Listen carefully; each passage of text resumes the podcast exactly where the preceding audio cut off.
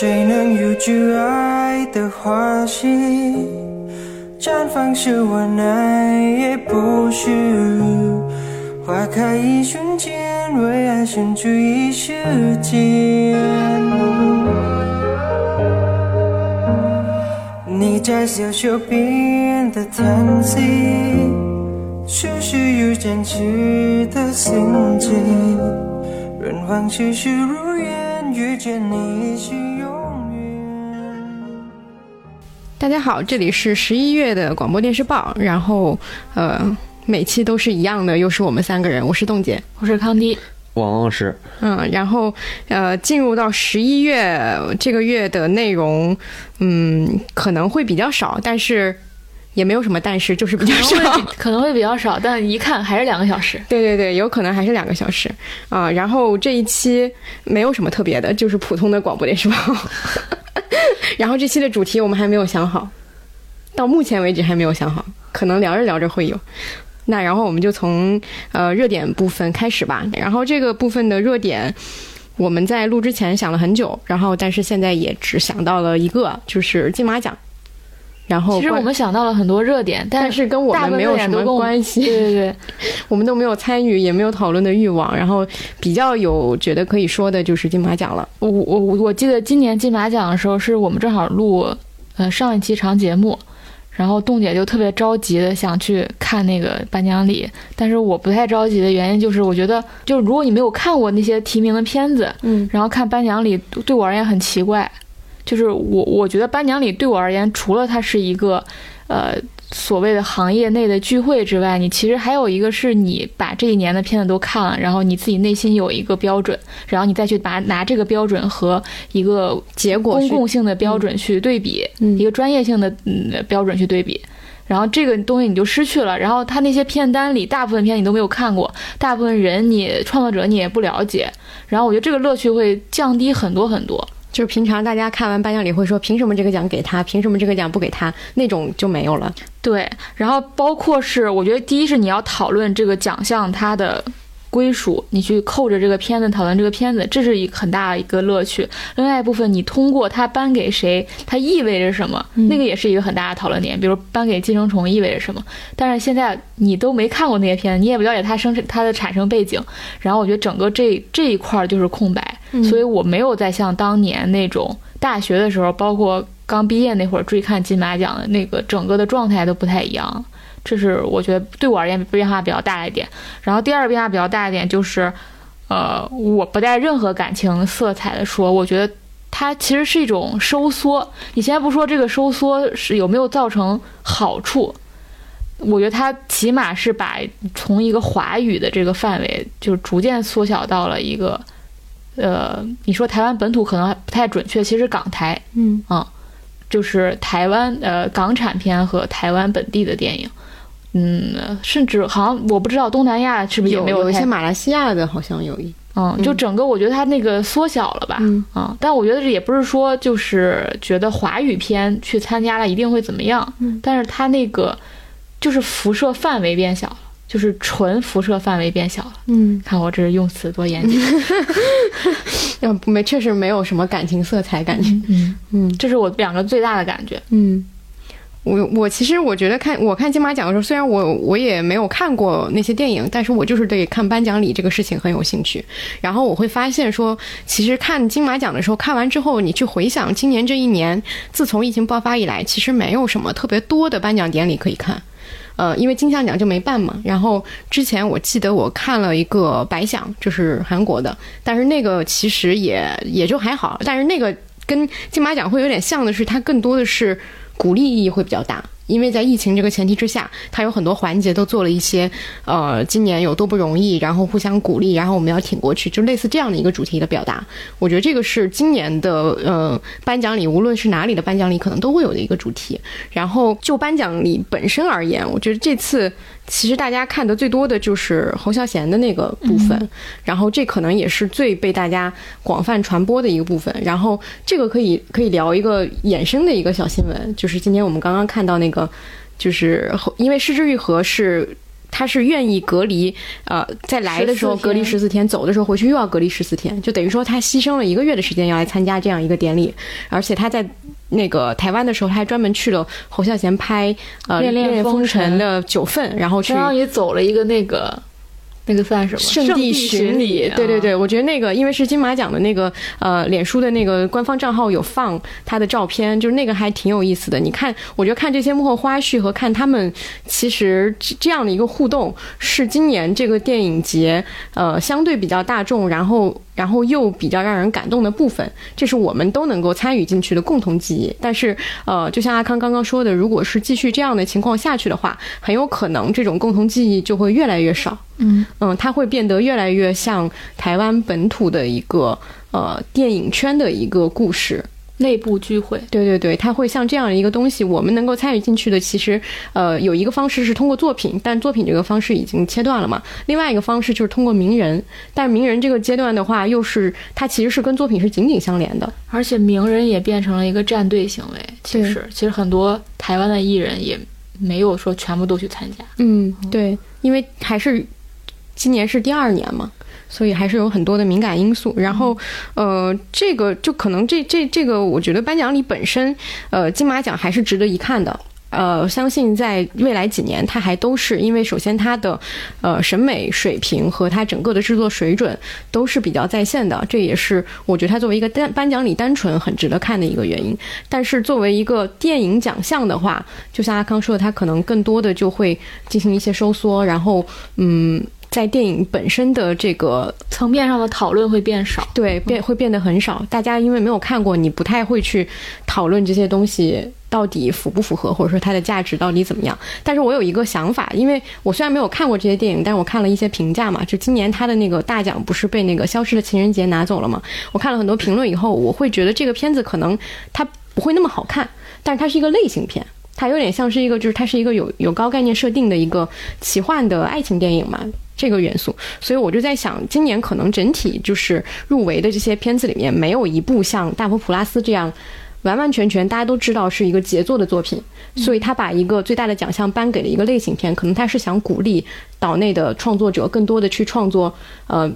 类型片的东西。嗯，因为嗯。类型片更能推动产业的对对对对对我觉得它可能是有这样一个信号，这这是我综合其他人的评价得出的一个结论。嗯，这就是我刚才说的，就是如果我们我们知道的话，就看过那电影，其实你你非常知道说这个片子它的意义风向是什么？对对对。嗯，对对对。但是现在因为没有，所以就就只能这样。嗯，然后我们刚才说那个金马，就是他们那个施之玉和和侯孝贤一起那个对巡礼，我就觉得特别应该拍下来，会觉得特别好看，就很像那个当时《锵锵三人行》去做了一些外景拍摄嘛，就是什么《锵锵台台湾行》啊什么。嗯嗯，特别好玩，然后当时有个有一个网友给我评论说说这个节目可以叫如父如子步步履不停停，我就特别 还有还有人说什么爸从何处来？因 因为施之玉和说侯孝贤是他是侯孝贤的儿子什么之类的。嗯，因为他老在不同的场合提到侯孝贤对他影响。对。是不是之前他跟和和奉俊昊对谈的时候，他们俩有提到过，就是他们俩那个对谈，就是侯孝贤无处不在的那个那个，因为因为因为那个施之玉和就明显非常的怕侯孝贤，就侯孝贤给他提出说你为什么把分分场画这么细，类似什么之类的，分镜画这么细，然后没有必要什么的。呃，那个施之玉和就有一种战战兢兢啊，我果然做错了那种感觉。但是奉奉俊昊就说啊，我就没有管他，我之后还是该画就画，就是那种。我觉得由金马奖衍生的这个热点，可以再聊一个小的话题，就是其实金马奖颁完之后，金鸡也颁了，然后金鸡的奖项，我觉得没有太多可讨论的东西吧。但是最佳最佳男主的那个男 电影，我甚至没有我都没有，看过我也没有看过。我觉得最佳女主角可以聊一下，因为周冬雨拿了金鸡以后，就有好多就说最最年轻的三金以后，就有这样一个头衔出来了。嗯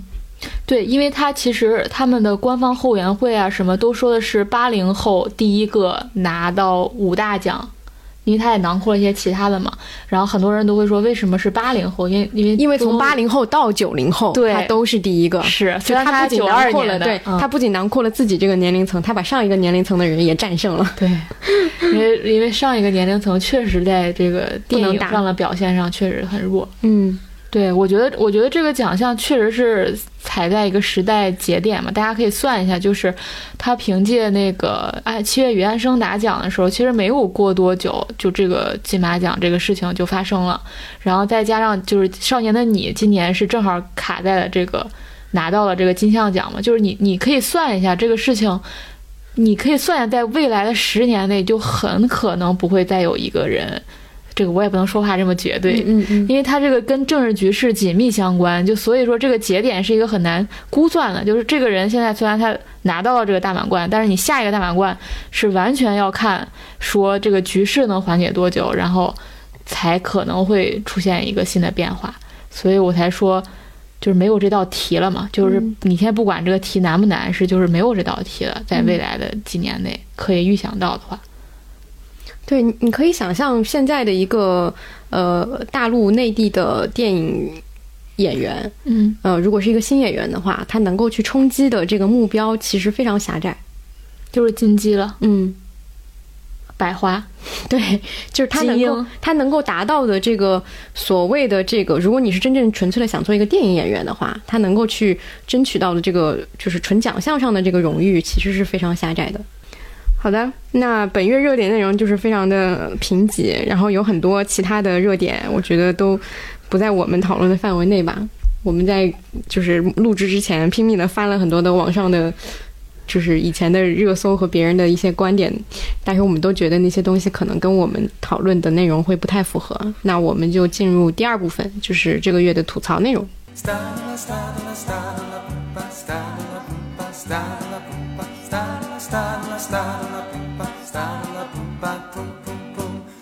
然后这个月的吐槽内容，呃，先从电影开始讲起。先讲一个电影，就是《风平浪静》，李霄峰导演的这个电影，宋佳和张宇主演。然后在，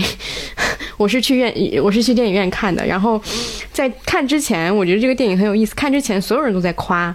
这个片子里面张宇和宋佳的爱情戏，就是夸的非常的夸张，就用了非常多夸张的词汇去形容这这段。就是绝美爱情，然后我看完之后我就非常失望，就是绝美爱情没有打动你吗？没有。为什么？我觉得就是看之前，可能我对就是很多人对宋佳和张宇都是比较有好感的。就虽然你可能很不算他们的粉丝，但我相信有很多人可能都觉得他们俩挺好的。但是我看完，反正我看完这部电影之后，我觉得就算喜欢他。也会在被这个电影削减很大的一部分。我觉得其中一个原因就是张宇之前我们看他很多的电影里，就除了《大象席地而坐》啊，呃，其他很多电影他演的都是配角。嗯，然后在这部电影里，他演的是男主角，而且承载了非常多的这个情感的压抑啊，或者说是这种爆发，有很多很多的戏都压在他身上。然后我觉得这个戏拍出来，他暴露了他台词上的一一些问题。就是他在嗯表表演的时候，你不能说那个表演有什么问题，但是你就是不太能够相信。然后另外就是呃，我觉得导演有一个有一个简单的审美上的问题，就是至少我觉得啊，他把这两个人拍的都很难看。就是张宇有几个镜头真的很难看，然后宋佳在他的有几个镜头里拍的特别的丑，就特别的胖，不是特别的丑，就是有一点胖，因为宋佳本身就是有一点高，然后有一点壮的那种体格，然后他跟张宇两个人在一起，就显得有时候宋佳的头比张宇的头还要大，就他，我就是您这个吐槽真犀利。就是真的，就是就是我，我只是单纯从视觉上来讲，我觉得这两个演员都不应该是这样。就是你拍一个，就反正在这这部分的时候，我就很出戏，然后再加上他整个的故事，我都已经故事逻辑对故事逻辑，我都已经不知道该从哪儿开始说起了。从这个电影前十五分钟，我就陷入一种巨大的疑惑当中，就是因为它是一个其他简单的这个故事情节，是讲一个男孩在高中的时候，他无意之间就陷入了一场杀人案嘛，他因为这场杀人案，他就远走他乡了，然后。过了很多年才回来，跟他的这个高中同学又重新发生一段爱情故事。他又留在了这里，但是又有一些其他的原因，就等于说命运把这个人裹挟住了，然后他没有办法做出自己的选择。大概就是这样的一个故事。但是在这个故事里，我觉得充满了太多太多我无法理解的巧合，以及无法用常理去判断的一个逻辑。就是最简单的一个逻辑，就是整个故事里，这个男主角他都不清楚自己到底有没有真正的杀人。他就做出了非常多的逃避和这种崩溃的行为，就是我觉得这个事情是很难以去理解，你可以从情感上去弥补他，就是你可以觉得说这个人的内心的这种这种巨大的冲击，对于他一个未成年人来讲，就是已经让他丧失了理智，等等等等都可以。但在这个故事里，除了他以外，还有他的父亲，还有他的其他的这些就是周围的人，就所有人都陷入这种非常没有理由的疯狂当中，然后就是完全以情绪至上，没有任何的逻辑，然后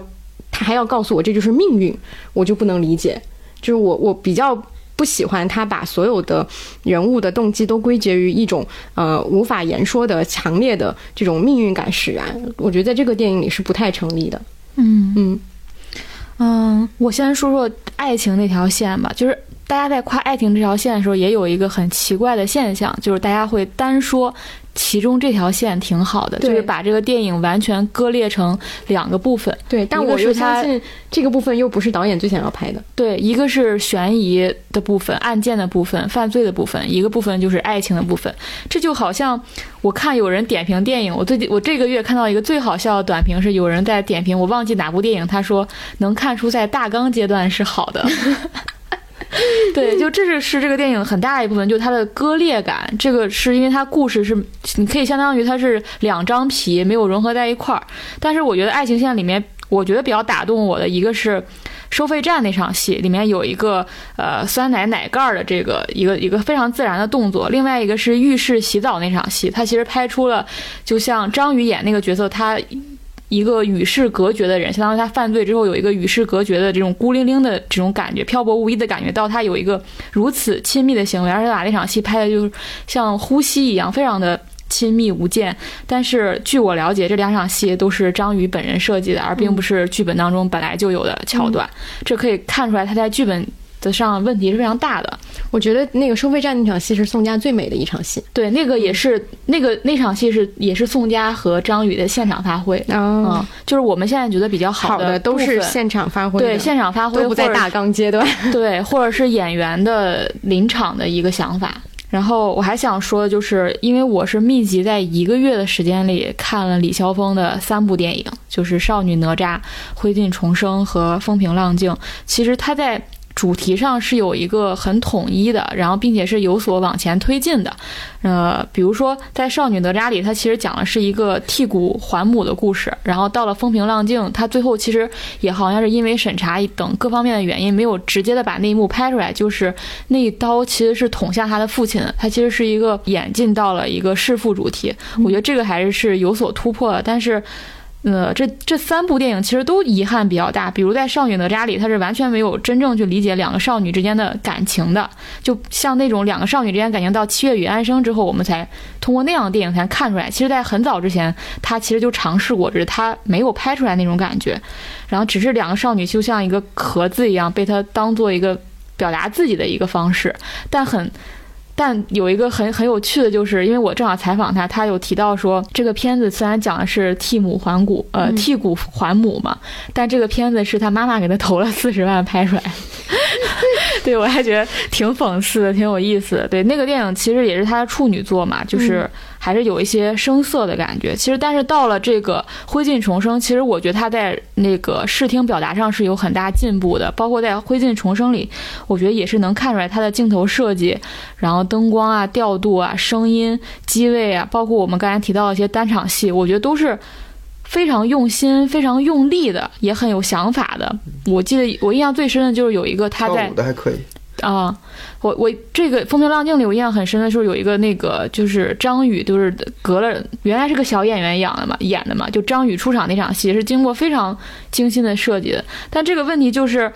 你在剧本和故事上太薄弱了，你在这些视听层面做的再精良、再有想法，你就像你做菜一样，你食材本身不行，你光在调料和摆盘上下功夫，就这个事儿，就就我看到有一个网友就说，就是一个非常认真拍的烂片和一个不认真拍的烂片，你该如何评价它呢？就是你能处处看到大家的用心，他的努力，然后他还是一个这样的东西，但他就是没有把故事和。因为我那个是最基础的，嗯，就是尤其是对这种电影而言，它这个故事是最基础。如果这个东西没法让人信服，你的视听。无法给你加分，就是你只能去去遮盖遮盖你叙事上的这个矛这个问题，但是有时候它是遮盖不了的。比如你爱情线能遮一点儿，你的视听能遮一点儿，但是还有像冻姐这样的观众就能敏锐的让他无法入戏，从第十五分钟开始就不接受这个。对，就从他到那个家里误杀那个人开始，我就已经很难以接受了，因为我之前就已经接受了大家说爱情部分很好看，我就觉得前面就应该是一个铺垫，他那个铺垫过于长，而且过于不可信了。我就已经知道你最后是要营造一个，就是一个罪人的男性主角的形象出现。你只只不过前面在描述他为什么能够成为一个罪人，但是这个部分就是非常的荒谬，我觉得。而且这个故事里所有几乎所有的角色都是一个跟日常非常脱节的角色。你想想他的父亲，呃，他母亲就不算，他母亲是个病人嘛。而且他母亲也很奇怪，就是完全没有对于儿子的任何事件参与有任何的主动性。嗯，然后他的父亲，然后他的那个就是因他而死的那个男人的女儿，然后呃，还有就是呃，李红旗演的那个角色，李红旗在这里面演了一个低配版刘亚仁。对，而且据说他还真是参考了《燃烧》。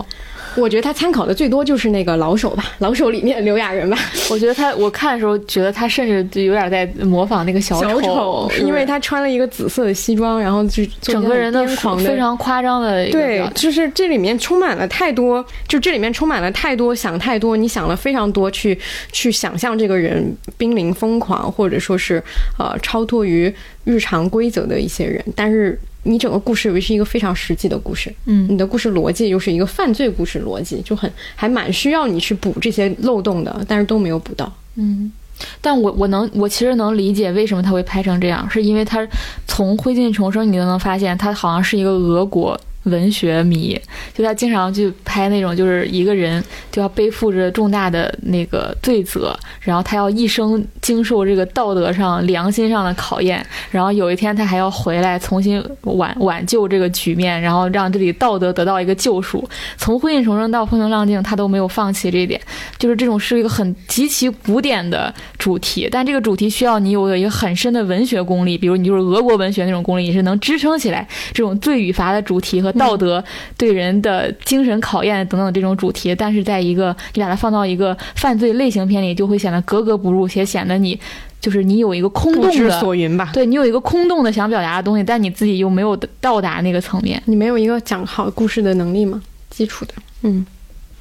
我觉得，我觉得，我觉得他肯定是一个文学迷，他肯定想了很多，能看出来这个人想了很多，但是就是很残酷，电影就是这样，没有用。然后，呃，第二个也是一个电影，因为这个月我补了一下《姜子牙》，就《姜子牙》虽然之虽然之前上了院线，但是我没有在院线看，然后他这个月上了那个网播平台，然后我就看了一下。然后我觉得比较有意思的就是，因为之前在他在上嗯院线的时候，有很多很多的讨论，就是很多人对他的这个故事主题提出了非常多的考可讨论，然后。我看完这个电影之后，我就有一点，因为我当时没有跟上那个讨论嘛，不知道他们在讨论什么，没有看电影。然后我看完之后，我就觉得好像没有那么多可讨论的东西。然后我想的一个点是，我之前有想过动画片的剧本和真人剧的真人电影或者真人电影的剧本的区别。我以前曾经幻想过，因为以前曾经有过那种情况，就是你发现到了一个真人电影，你已经素材都拍完的时候，你如果后面要进行一些修补是很困难的，你只能通过后期配音或者说是补拍再去进行。我当时就畅想说。有没有可能动画片就简单一些？因为你要重新制作，其实是会比再找人来拍成本要小。但是后来我发现好像也不是，因为动画电影可能比真人电影更加依赖你剧本的主题，就是你所有的视觉也好，所有的故事也好，甚至有很多打斗的场景，你都是围绕着这个主题去展开的。你如果一旦在后期你的主题发生了变化，你的制作成本其实是会更高的。这是对动画电影的主题剧本主题有更高的一个要求。所以我觉得这个电影的一个问题就在于它。前期的主题其实是不明确的。我听反派的时候，他们有提到过，说他们这个制作团队在前期画这两个主角，就是姜子牙和这个小九，就是一个大叔和一个萝莉的这个形象的时候，他们变过很多稿，就是他们画了很多种形象的姜子牙，有大叔的，有有青年的，有各种年龄层的这样一个形象，包括这个女孩也是，就说明说，这就说明什么？说说明他们前期在对于这个情感关系和主角的定位上是很模糊的，就是我不知道我到底要讲。一个中年的一个男性，还是讲一个年轻的一个一个男孩儿，还是讲一个老者，就是他这三三个年龄层，其实代表了这个人物个性是可以是完全不同的，完全颠覆的。你可以讲三个故事，呃，包括你跟这个女孩的这个关系，他们俩是同龄人，还是说是一个像现在的大叔和萝莉，还是说是一个姐姐和弟弟，其实也都是映照着完全不同的故事。如果你在前期在你在形象上的模糊，其实就意味着你在呃定位上的模糊，你不知道自己要讲一个什么样具体的故事嘛。但是相比起来，哪吒就非常的明确，他一开始就要讲一个恶童，嗯，恶童形象将士，对嗯你这个恶童形象一立出来，他周围的那些人物就已经很明确了，比如说他的父母、他的同同伴，然后他的伙伴、他的对手，就非常明确的东西就能够通过这样一个核心的人物去建立起来。但是姜子牙就是一个没有任何一个人是这个故事的出发点，所以就导致了他最后出来的这个东西，我觉得姜子牙的出发点不是姜子牙，就是是姜子牙，但是是什么样的姜子牙？就是，就姜子牙是一个很萌，就是因为你想做这样的片子的话，它首先根据童话，呃，根据那个神话创作，神话里的这个人物是一个固定的人物形象，你要做肯定要做一些颠覆嘛。就像哪吒，他其实是做了一些颠覆的，大家会觉得有新意。但你要是完全去按照神话那么拍，其实就没有意思。尤其你作为一个动画，你还是有很多想象力的部分在的。所以它这个就是，我觉得就是在于他前期没有想清楚我的心意和出发点，我整个故事的这个创新性到底在哪儿，所以就导致整个故事拍出来就只能是一个四平八稳的东西。嗯，这个故事不能不能说难看，但是就是看完以后你你会觉得。嗯，有点没必要，就是稍微会觉得少一点新意吧。姜子牙整个人的困境，他是一个那种很难好看的一个主角形象，就是他是个好人，他很善良，同时他又很单纯。就你你想想这，我觉得这种男性形象就类似于女性作品里的傻白甜，就是你很很容易就写成了这种人，但是这种人又非常难好看，就是他的对手可能是好看的。因为他对手会拥有比他更多的就是魅力，但是这个人就是他很苦恼，你看他苦恼，你也苦恼，但是你又不觉得他很可爱，就是这样的一个人物。大概就是这个这个电影，我大概就是这个想法。然后吐槽内容最后一个是一个电视剧，叫《情深缘起》，这个名字可能大家比较陌生，但是它其实就是半生缘，对，就是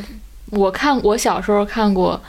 蒋勤勤蒋勤勤和林心心如版本的的，嗯嗯，然后这个我有一天晚上没睡着，然后就看了。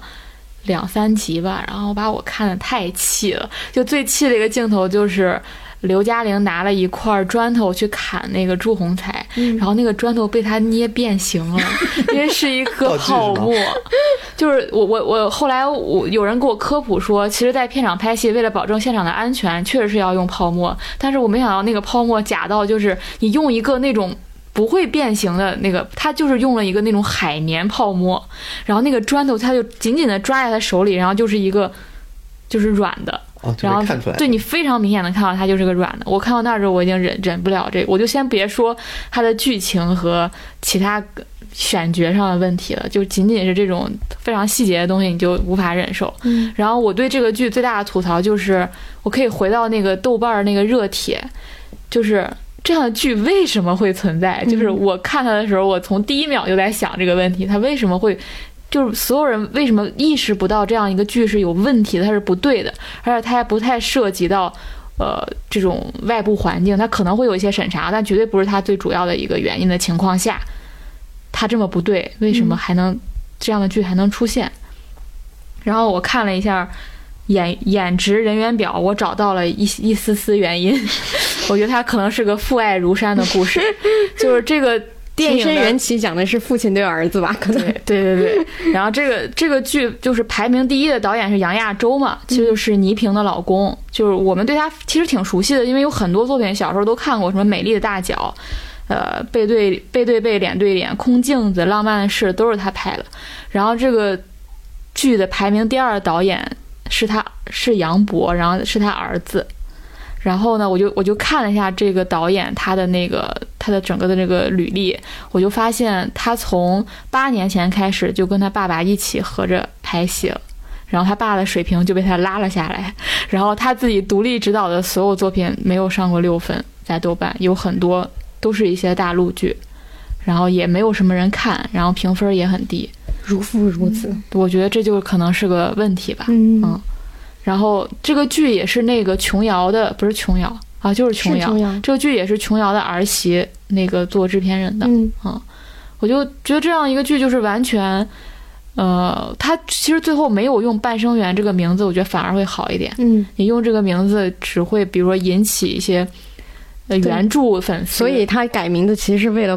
减少负面影响，就是想让它糊糊的播完，对 不要引起太多讨论，是吗？对，你要用半生缘，可能比如说张爱玲的读者啊什么，大家可能还会看一下。那你改成这个名字之后，大家起码可以内心说服自己，这个跟我无关。嗯，哎，这个其实有一个蛮有意思的现象，就是喜宝也上了那个就是网网播的资源了，好像就是这两天。喜宝也是，喜宝也是艺书的嘛。然后这个月还有一个影视作品，其实《鹿鼎记》，就是就是张一山版的《鹿鼎记》，然后。其实也蛮值得吐蛮值得吐槽的，但是我实在是没有看下去，只看了二十分钟。然后他不是创了一个豆瓣低分嘛，才两二点五还是二点六嘛？就是你会发现，就是同样的也是，我觉得张一山那个有一个问题，就是大家都在骂，但是他的热度特别高。就是它的网播的热度，就点击率和那个热度值嘛，现在因为不算点击率，都算热度值，就是还是很高的，就是可能还是有大量的人在看，只是那些人不是网上讨论的那些人。好像这个规律一直没变，只要是金庸的作品拍成了，都会很高。对，而且虽然美版都在骂，就有以前张纪中的版本其实被骂的很惨，对但是其实你过了十几年，也变成了经典。其实还不错，你至少跟现在《鹿鼎记》相比好太多了吧？嗯，而且《鹿鼎记》，我不知道为什么它好像比就之前那个什么呃有什么是《神雕》还是什么《倚天屠龙记》也都翻拍过，但是《鹿鼎记》的热度会比那些都还要高一些。是不是题材的原因？题《故事。的题材，因为在以前在周星驰的电影里边出现过非常多次了。嗯，它是有天然的喜剧元素，我觉得是。嗯，它的喜剧元素比其他的要鲜都要重。明很多，嗯。而且《鹿鼎记》本来就是金庸作品里面特别特殊的一部作品，嗯，就确实本质上来说确实也不好演，但是演成那样，对 就像动物园来只猴演成那样，确实我因为我看了二十分钟里，它里面有一像打斗戏，就真的是闹着玩儿一样，嗯就是非常像。我觉得他们现场可能就没有武术指导那种打斗戏，你知道吗？对。那本月的吐槽内容就到这里，然后现现在进入那个推荐内容，希望推荐内容我们能多说点儿，因为现在感觉非常快的就进入到了第三部分，我现在有点儿觉得本个本月多久？才半个小时。啊？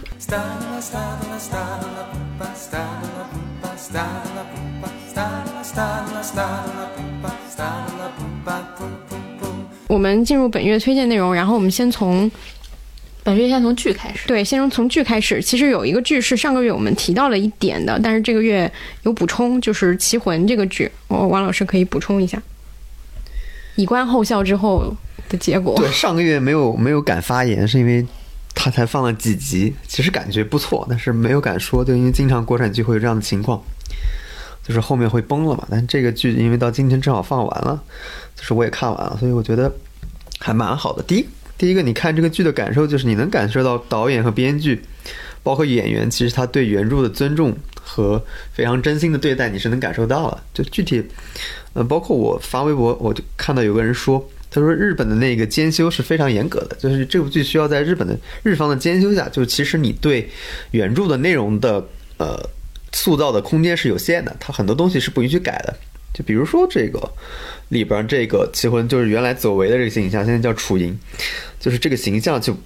还穿的是日本的那个寿衣。其实中国已经给他做了一个新鲜的人物设定，就是南梁的一个设定。我也看到那个衣服，其实非常好，就是完全可以放到现代的那个环境里边来播，但是因为没有办法。其实你看到是一个非常日式的东西，你当时一开始还是很想吐槽这个件事儿的，后来你就发现其实非常难，就包括在这么严格的这个监督之下，其实你发现中方还挺鸡贼的，他们把那个扇子换成了中式的扇子，就其他全部是日本的，就我不知道这个是他们偷偷摸摸弄的还是怎么回事，但是其实你能发现，呃，这一块是很细心的。然后除此之外，你能看到的是，就是除了他们对于这个原著的这个尊重之外，其实做很多包括中国化的改编。虽然有些东西不是很满意啊，但是比如说就是不太一样的情节，就是到最后是在中国版本里边，这个就是楚莹的这个形象其实是一个穿越回去的形象。就原著里边其实是一个完全消失的情况，但是没有交代这个消失呃去了哪里。嗯其实是那个是跟日本日本人的那个环境是有人物是有关系的。就日式日剧或者日本的形象里面有一种就是很悲情的男士的男的这种角色的形象嘛。但其实中国人里边是没有这个形象的，就是他不会像日日本的这个角色里边创呃，就是建立这么悲情的一个形象出来。所以，呃，你能发现他最后做做了一个这个穿越的设定，而且他没有交代清楚。虽然没有交代清楚，我觉得大家应看完应该很很明白，就是他正好呼应了前面中间有一个情节，就是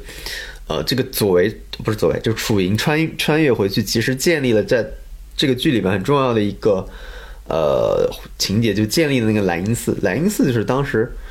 中间有一段情节里边，就是这这帮人发现了一个寺庙，那个寺庙居然是用简体字写的，虽然说好像已经创立了很久，然后还是从左到右写的，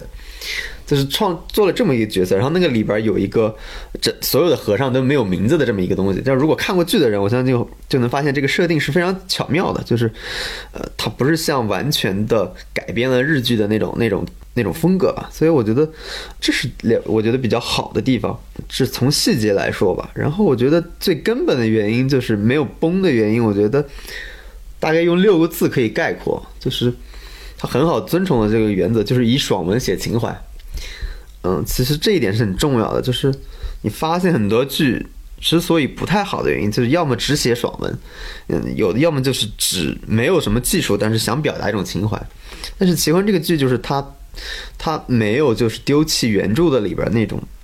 嗯，因为原著的核心其实是围棋连接着遥远的过去、现在还未来。但是作为棋手，我们要要有那种，这是我理解啊，就以颤抖之心追赶，怀敬畏之心挑战，这是它的核心。哇塞，啊，这是这是棋魂整部的核心，就是所以这部剧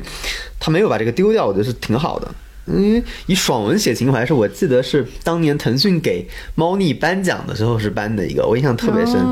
颁奖词，颁奖词，因为他评价猫腻的文章大部分有特点，就是为什么就有人说为什么猫腻你也写网文，为什么你的文章比如说改编的特别多，或者是读者会特别多一点？因为但这句话是评委词，我觉得很准确，就是用爽文写情怀。就大部分的网络写手或者说。呃，网络作家他们擅长的是写网文，写网文的特点就是你不太好，因为他每天都要更新，你其实不太去好设计一个所谓的核心的价值观或者核心的你想表达的一个呃理念出来。但是猫腻就是我觉得，我就我也看过他一访谈，就说那你成名了之后，你就要这种呃在里边夹带私货的东西，你就是要需要在里边体现这个。所以其实这个呃，我觉得。这个剧版就是《棋魂》的改编就很好遵从了这一点，他就没有把这个所有东西就写成爽文，因为《棋魂》的原来的设定其实按照现在的想法就是挺爽的，因为它原著的设定就是一个不会下棋的小孩儿，突然有一天背后出来一个只有他能看见的人，但他是已经下了几千年的，就是千年之前的会下棋的人嘛。其实按照爽文的逻辑来说，这就是开了金手指了。呃，确实一开始里边也有，就是你战胜了很多不可思议的对手，对吧？但是就是，呃，棋魂之所以是好的原因，就不是它不像爽文一样，我开金手指我就用到，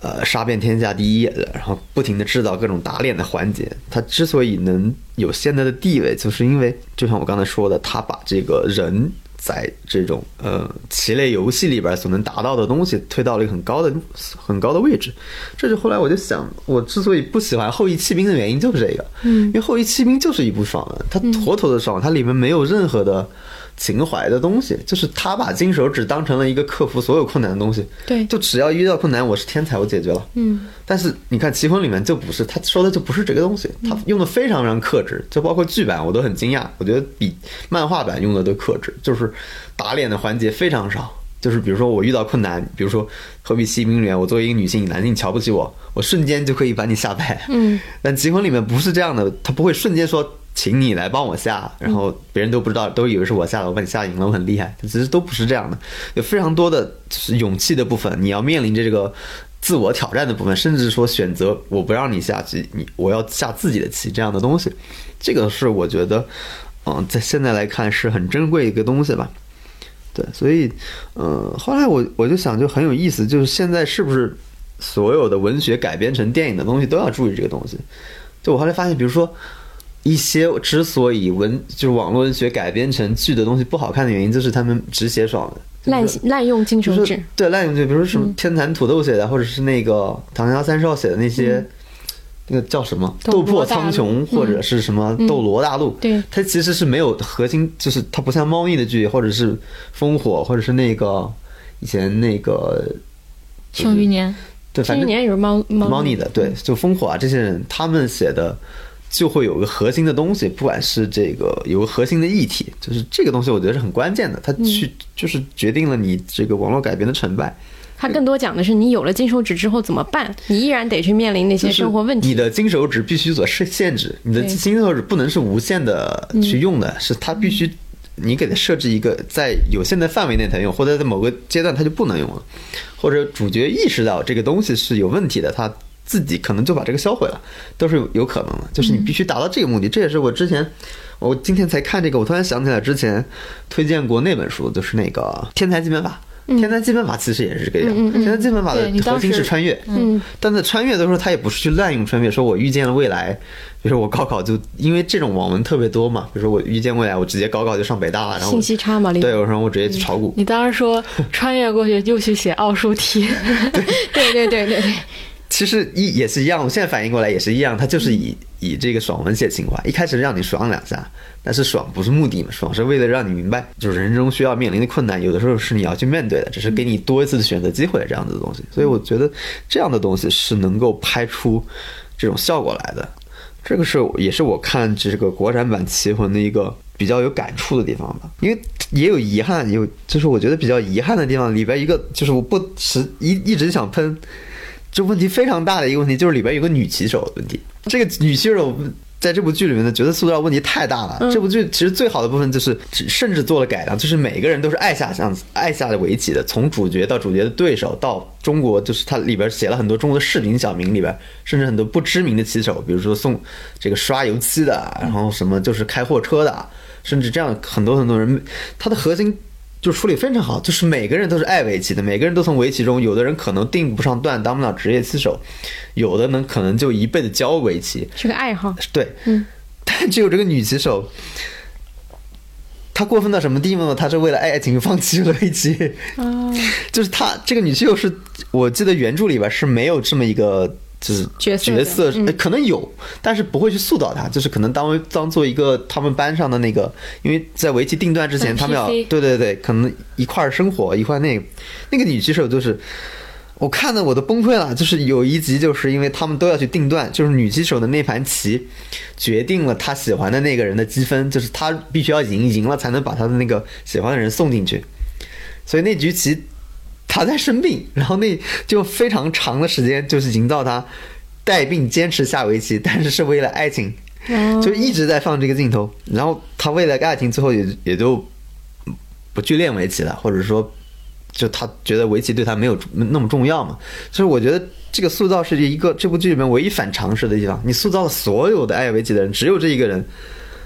他是不爱围棋的，是特别奇怪的一个事情。就是啊，因为按照女性的角色来，她到了那个位置，她应该比在座的所有男性都喜欢危机，她才能到那个位置。应该让后羿骑兵的女主角到这个级 这个时候就。应该让后羿骑兵的女主角过来了，因为你知道，在女骑手到达那个位置是非常难得的。对，就是你必须比男骑手花费可能我觉得数倍的精力和足够的爱，才能到那个阶段，你才能想成为职业骑手。但是他就是到了那个程度，就是非常轻易的就去谈恋爱了。我不知道这个是导演就是一个一个一个习惯性的刻板成见呢，还是一个我就太莫名其妙？就是你整部做的都非常好，就你知道全世界都有热爱围棋的人，唯独这个女性不热爱围棋，这是一个多荒谬的事情！就是你把所有的知识，你让主角的爷爷、主角的妈妈，是吧？是的，他都提到了，他一。这种方式都提到了，主角的妈妈虽然不会围棋，但是她生下了主角，她都说了，你知道吗？啊，对我看到那个，有些人是生来成为冠军的人，有些人是生下冠军军的人。对。所以你看到那个时候真的很崩溃，就是这是女棋手的问题。然后我觉得她是女一号吗，她不是女一号，这部其实没有女一号，嗯，因为原来的我记得原漫画著里是有一个女孩儿，有女孩，但是她其实没有，她这个剧也有一个女孩，但是其实没有涉及到太多恋爱的部分，只是可能知道那个女孩喜欢他，它是一个起点，嗯，所以我觉得那个呃就不是特特别重要，只是一个比如作为你小时候的邻居啊那样的一个角色。对，那这个角色真的是非常中国，而且我看了真的很崩溃。我那个那个生病的环节，我觉得真的是受不了。那反正我就觉得很荒诞嘛，这个事情。嗯，但是我觉得总体来说还是拍的挺好的啊，就是你能看出来各种细节。包括这个角色的名字的设定，然后余亮，就所谓什么为什么叫余亮，就一时余亮，就是周游诸葛亮，有这种两两两强相争的东西。就我其实很少看到有改编的这么用心的一个东西吧。最后一个我想聊就是一个今天看微博的时候正好看到，因为这件事我也有印象，就是当年《棋魂》呃，就是《棋魂》出来，嗯，我可能还在上大学的时候，就有一条新闻。当时条新闻很有意思，就是有个中国人，他写了本书，也叫《棋魂》，嗯，甚至它的内容就是跟《棋魂》里面非常像，也是一个幽灵带着一个棋手下棋。然后呢，他不承认这本书是抄袭的，嗯，就是，但是我也不知道他抄没抄袭，但是就出来这个新闻，就有一群小孩儿，嗯，跑，这个人还很有意思，他还是在中国的一个棋院里面工作的，还真是下下围棋的。然后有一群小孩儿就去这个棋院里面找他。就是有一帮小孩，这帮小孩都看过《棋魂》的原著，他们就说你这个是不是抄袭的？然后那个人就说，呃，我没有抄袭，这是当时的一个新闻报道里面那个镜头直接拍到的这个东西。就是有个小孩说我我希望你悬崖勒马，然后我印象特别深。我今天看到那个东西，我突然就想起来，因为也有一个人提到了，就是就是那个人小女孩说一句什么话，她说大人就是因为那个小女孩我也很印象深，他妈就老喷她说，你看现在小孩。只会看漫画，不看正经事，天天就搞那些有的没的，就类似这种话。然后那个小女孩就说的非，说一句话，她说：“她说大人根本不了解我们的世界，很多事情他们觉得没有意义，但是我相信值得去争取。”就是那个小女孩说的。就其实你听起来很中二的话，但是我今天想起来就很很有感触。我不知道她现在十几年过去，她再去看就是《棋魂》出来，她要再看一遍，或者她想起来当年的事情，我觉得是非常有意味的一件事儿。就是你发现当时的小孩真的是从呃这种少年的漫画里边学到了非常多东西。他的童年就像我自己的感触，就是我很多童年就是跟这些动漫作品已经融合在一块儿了。这些作品你放在任何一个时间段看，可能都没有那个时间段有意义。那个时间段就是对你大量吸收这样的作品，它就成为了你青春的一部分，它就是在那个时期出现。比如说《灌篮高手》，你让我现在看。以前没有看，一定是不对的。对，它一定没有当时看的那些东西。像《棋魂》，我觉得就是这样的作品。就我不知道现在的这种剧还能不能给就是年轻人带来这样的东西吧。所以这个故事其实我今天看完，我觉得还挺挺动人的一个东西，就是真正的这些剧啊，这些青少年向的东西带来的价值吧。嗯，这个是我觉得很很好玩的一个东西。刚才王老师这段发言也贯彻了爽文加情怀这个 写法，对，就是爽文就是穿肠过，情怀心中留，嗯，这是一个好的写作思路，真的蛮好。我突然反应过来，下面我讲一个，我觉得是跟上面这个王老师发言会比较接近的，因为我就不放在就不以类别去区分了，因为要讲的这个是个动画，叫《排球少年》，然后。我是这个月在下半个月的时候，突然有一天不知道为什么就想起来，因为我之前听过有朋友推荐嘛，然后突然想起来就看一下，然后一下子就停不下来了，我就连看了四季，因为它现在连载到第四季的二十多集，然后还没有第四季还没有结束，然后漫画是已经连载完了，然后我现在是第四季已经看完了，就看到最新的进度了，然后漫画也差一点点就要看完了，然后。我觉得这个作品就是王老师说的那种，就是在一个时期之内，它会影响很多人记忆的一个作品。它是因为它是那种呃情感能量特别大的那种那种东西，而且它的故事情节又足够的浅显易懂，而且会非常的让你很容易就沉浸进去。它是有爽文的基础的。我觉得运动题材或者说这种热血少年漫，它跟爽文是一个。呃，一个逻辑，对，它会很像，因为它首先有竞技，竞技跟这种，呃，所谓的爽文很多的这种升级，其实它是一样的游戏嘛。然后它同样的具有这样的一个层层上升的一个机制，然后和一个标清晰的一个标准。同样的，它的主角又是一些往往是不被人重视、不被人看好的一个主角，然后它会有一个逆袭的过程。但是好的作品就是它在讲它逆袭的过程里，它一定是有过人之处的，但是这个东西会反复的去呃限制。它，它会成为它的一个不断要去跨越的一个障碍，你的优点也会成为你的障碍，就是类似这样的故事东西，它会反复的去表达。然后，我觉得《排球少年》它就有一点像是这个时代的年轻人的《灌篮高手》，因为他们同样是一个体育竞技的作品，然后它基本上。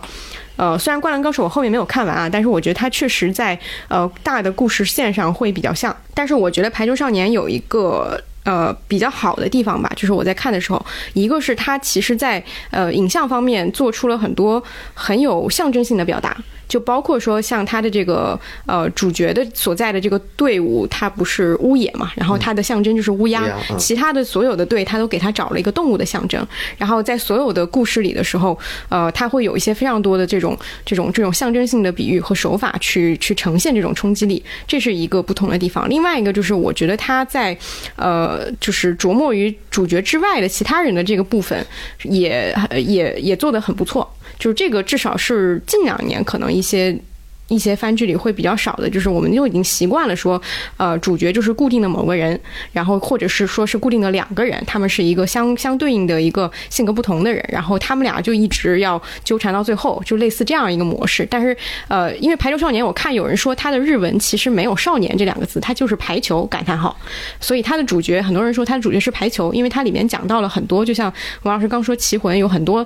嗯，甚至以后都不打呃都不下棋的人，他们热爱。围棋的故事，这个故事里也有很多就是失败者的故事，然后有很多以后完全不会以这个作为工作的人的故事，因为他讲的是高中排球嘛。然后，呃，讲了很就是永远你在这个时候你想要看主角是心里是怎么想的时候，他永远给你讲他的对手，这个对手可能就是这一集刚刚出现的人物，然后他能够通过很短的时间就让你对这个人物产生非常非常大的共情，这个是我觉得这个作品非常呃。厉害的一个点，就是这也是跟呃动漫的表达表达这个视觉表达是有关系的。比如说，你可以通过一个特殊的发型、特殊的外形，然后一个特殊的这个夸张的肢体动作，马上就让人记住说这个人是什么样的人，然后。他迅速的去讲和建构，通过一件小事去建构这个人的前史，你就会对这个人的性格有一个基本的了解。然后，所有的这些人，他归中到归到一个点，都是，呃，一我们喜欢排球，二我们不想失败，就每个人都会归到这样的一个主题。我觉得这个是，呃，看这个作品里面非常能够打动人的一个点吧。你更多的感受到的就是每一个人这种，呃，所谓的热血，它并不是一个非常非常简单的一层的东西，就是简单的说我就是热爱，我就是想要赢。它里面有大量的对自己的怀疑和和很多。超越不了的你现实的一些限制。除了这个以外，我觉得这个呃这个作品我在看的时候，还有一个比较明显的感觉，就是作者很很会跑在观众观众前面去解答一些疑问。就是观众在如果说我因为我是一个现在已经是个成年人了，我对于很多的这种所谓的热血不会那么轻易的去相信了。我很多时候对这个事情也有一些疑问，但作者会跑在你前面，他先用一个故事里的人，他就提出了这样的疑问，然后他通过这个人的一些呃行为去解答了这个疑问，就是他会跑在观众前面，这是我我觉得我看这个作品比较呃印象深刻的几个点。嗯，然后我那天还听说有一个故事，是我有一个朋友，他嗯，疫情期间他是被困在武汉的。他说他困在武汉不能出家门的那段时间，他就是靠看这个作品获得了很多能量，就是他是这样的一个能够振奋人的一个作品。对我当时很感兴趣，因为我原来就是对这种体育类的竞技很感兴趣，什么动漫小时候看，嗯。足球小将和灌篮高手嘛，嗯，就是因为排球的这个其实是很少的，以前很少见的，因为棒球也有，对，就是网球也有，这都看过。但是排球其实是很少见的，因为排球这项运动是其实是一个呃非常讲究整体的一个一个运动嘛。我一直没想到还有人去拍它，居然拍出来，我就看了。我自己的感受是，当时第一感受就是它跟《灌篮高手》的设定非常相似。嗯，就是比如说它的两个主要人，这都就像你说的，其实算不上主要人物，但主角一个就是运动天赋非常发达，其实原对应的就是但是没有什么脑子，但没有什么脑子，对应的就是樱木花道，但是成长的空间非常高，这是基础事情。另一个就是一个天才型的排球选手，这长得也很帅。对应的是流川枫。对然后他们的队里都有两个高三的，所谓高三就快要退役的选手，对对应的是赤木刚宪和那个木木。对这是原来高手高手的设定。然后甚至包括他们县内另外两支球队的核心人物都是对应着灌灌篮高手的，一个是就所谓的怪物型的角色，原来灌篮高手叫木生一。然后是另外一个就是所谓智慧型的，就是有脑子的，会调动所有你的队员的一个队长。对应灌篮高手就是那个藤真健司，就是我当时看就是。就我一开始看非常愤怒，就是因为都一样，就包括人物的这个去面临的困境都是一样的，就是天才有天才面临困境，然后这个呃这个成长性高的人有成长性的人，他需要接力接受特训，接受然后特把他的这个呃东西发发挥出来嘛。但是后来我看，我觉得确实是有跟《灌篮高手》不一样的地方。第一个就是已经到了现在这个年代了，他的那个动画技术，我觉得提高了很多，就是排球的那个在一瞬间出去的那个动画效果非常好，就是我觉得就是甚至给人有一种震撼的感觉。虽然我就是在电脑上看的，就是它经常有一种，嗯，虽然我不太懂动漫，但是你能感觉到是一种非常先进的技术，让你对这个运动看起来非常非常舒服。就是你知道这个东西是运作规律是怎么样的？对，这是一个。呃，非常成熟的一种节奏，它能展现出来，我觉得这是很难得的。就虽然它的对我来说故事已经不是不是很新鲜了，就是其实全国大赛的故事，我觉得都很都很一致嘛。就是老一辈要其实就剩最后的夏天了，或者最后的这种春季联赛这种，就是没多少时间了。然后新一代要成长起来，然后我们要在县里面先出现，然后出现进入全国大赛啊，进入全国大赛我们会遇到各种不停的不同类型。的对手就是排球少年，就是那种有拦网很强的。嗯，以前那个《灌篮高手》里面就是三分球很强的，就队里面每个人都会投三分球那种。嗯，这一点我觉得是好。就让你另外一个，我觉得确实很好，就是每个配角其实他给他设置了不同的人设，然后这每个不同的人设都有自己的问题。嗯，就是都去都有自己的困难需要去解决的。对，我觉得这个确实也是一个挺挺好的部分。就是，呃，就比如说，呃。有那种就是篮网身高特别就是特别高大的那种人，但是他可能比如说经验啊什么什么不行，然后就会主角怎么样就会帮助他的同时自己也能成长。其实这个我觉得，嗯，相对于来这个就是呃传统的这种动漫上，我觉得还是保持了的，就是一个很高的水准的，就是所谓配角的这种成长性嘛。对，但是我觉得唯一一个遗憾的东西就是这个剧。可能放在我十几岁的时候看，我会感觉更多点。嗯，现在这个年纪看，只能当成一个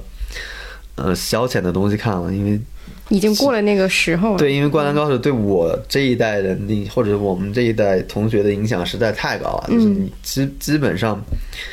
所有的已经看过呃。头十遍的东西，所有的内容，所有的环节都在你脑子里边。就一旦有相似的，因为体育环节就是特别容易相似的东西，因为它所有的对转折和进程都会都是一样的，都是有同样的必杀技，都是遇到同样的挫折，都会。然后你知道他铺垫这一段挫折，接下来他就会有一个逆转。对对，这些东西都是太过熟练了，对我来说。对，但是如果没有看过的，而且。嗯，以前没有看过，确实推荐大家可以看一下，因为确实是一个很成熟的品类。而且我发现有一个问题，就是因为它的第四季的评分降了一些。就是也不是很多，因为它本来的七分，对 第四季九点三，之前九点六、九点七，但是第四季我看弹幕的时候有很多人在吐槽，就是一个是第四季的作画的水准，他们觉得下降了很多，这个我觉得是有一点的，就是画风上有一点差。然后另外一个有很多人在吐槽这个剧情，说它很拖沓什么之类的，但是我觉得就有一个点就是比较有意思，是因为因为它每一季之间隔的时间很长嘛，就是第四季可能还没制作出来的时候，它的漫画就已经超越了这个原作的这个。进度了，对，所以第四季播出来的时候，观众可以大概分为两拨人，一波是没有看过漫画原著的。其实第四季大部分的剧情还是相当程度上还原了原著，它有一些所谓大家觉得拖的部分，其实也是原著就这么拖。然后，因为它有几场比赛，它都打到了就是二十五分以上，就是它打的非常长，它就是原作就是写的这么长。然后，所以就有很多没看过漫画的人说你怎么这么拖？但是有很多看过漫画的人，他们就会在意漫画里面有一些小的点。但是，但是动画里可能给他舍弃了，他们就会说你凭什么不拍那个点？所以两拨人都对第四季不满意，就是因为他的动画已经落后了这个漫画的程度，有很多心急的人已经补了，然后不心急的人又没有看过，然后就就呈现出这样一个差异来。我觉得这个真的跟网剧翻拍呃网网文翻拍有很多类似的地方。对，因为大家可以通过另外一个媒介手段去补足那个剧情。连载其实跟网文有点相似的地方，就是它会。无限的拉长这个剧情，它它的剧情不是以一个有限的时间，比如说我我剧要在三十集集之内，我把这部剧拍完，就网就网文是不知道的，你可能写一辈子，你根本不知道你要写多久。像柯南，对对，柯南这种东西就完全不会有嘛。但大部分的网文其实也这样，包括连载，我不太知道，这是这是个在忘了是 Jump 上面的。对，嗯。有没有一个期限，比如我要连连载三年，肯定都没有。对。它连载了七年还是八年？对你，因为在你不知道具体的结尾情况下，你会无限的发散这个东西，对所以你你改编成剧集的时候就变得非常麻烦。因为《棋魂》相对来说是一个非常完整的故事，但这种故事最难的地方，它不是一个完整的故事，尤其是你边写边拍的时候，你会非常麻烦，就是因为像网文，你的连载的这种东西有连载的乐趣，就是它会不停的重复一些东西，你看的是其实很爽的。就打脸，不停的打，不停的不打，反正我每天看点，每天看点。但是如果你在一个完整的结构里边，你再做一些重复的东西，就会非常明显。对你集中后面去补的时候，你就觉得每天看都是一样的对，为什么我要看都一样的东西？嗯但其实它作为连载来说，其实是很正常的。这就是这是两个区别，就是载体不同面临的困境。然后呃就是就像你刚才说的，其实有些很多小细节被舍弃了，因为电视剧的时长就是有限的。但是在漫画里边那些细节就是有意思的。嗯我觉得这就是不同载体观看的一个。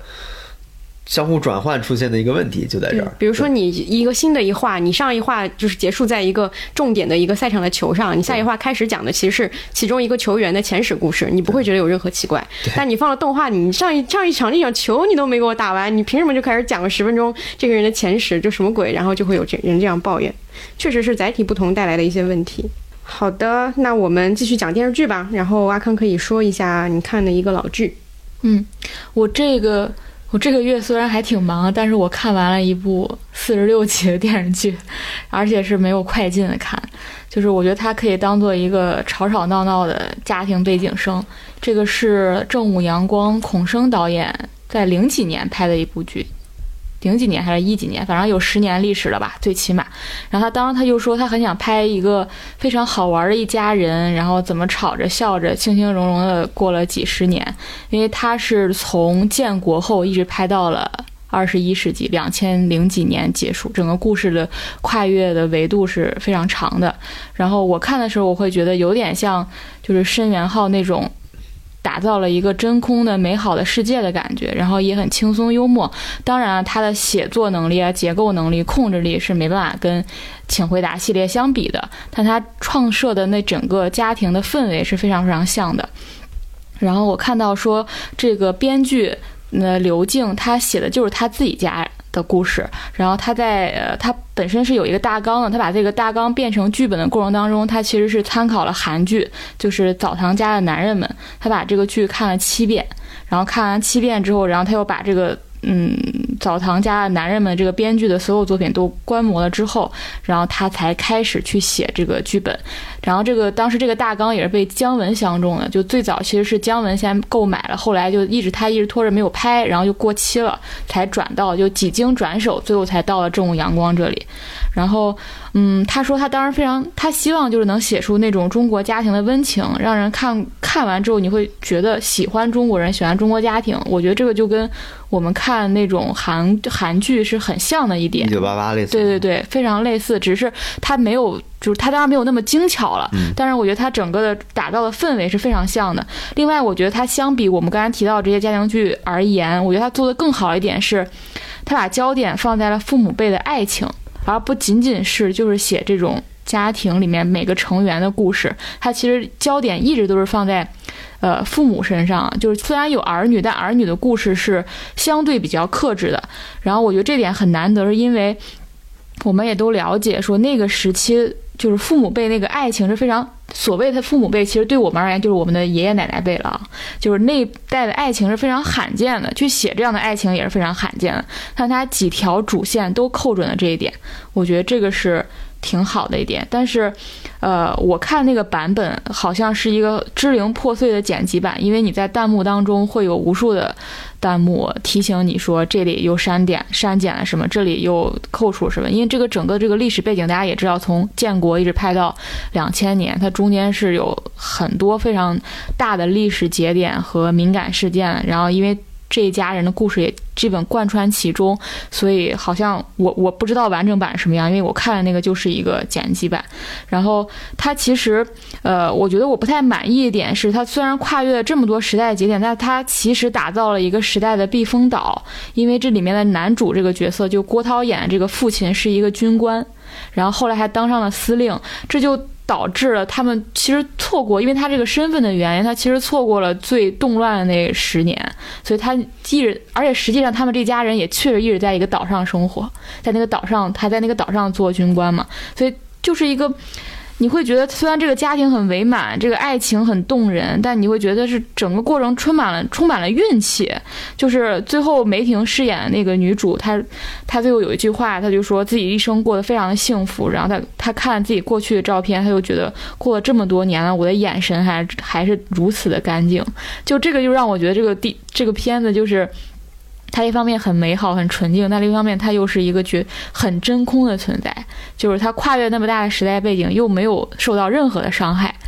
呃，然后当然他还是有一些沉沉重的部分，他把这个沉重的部分放在了姐姐家那一部分，因为姐姐家的就是姐夫是一个。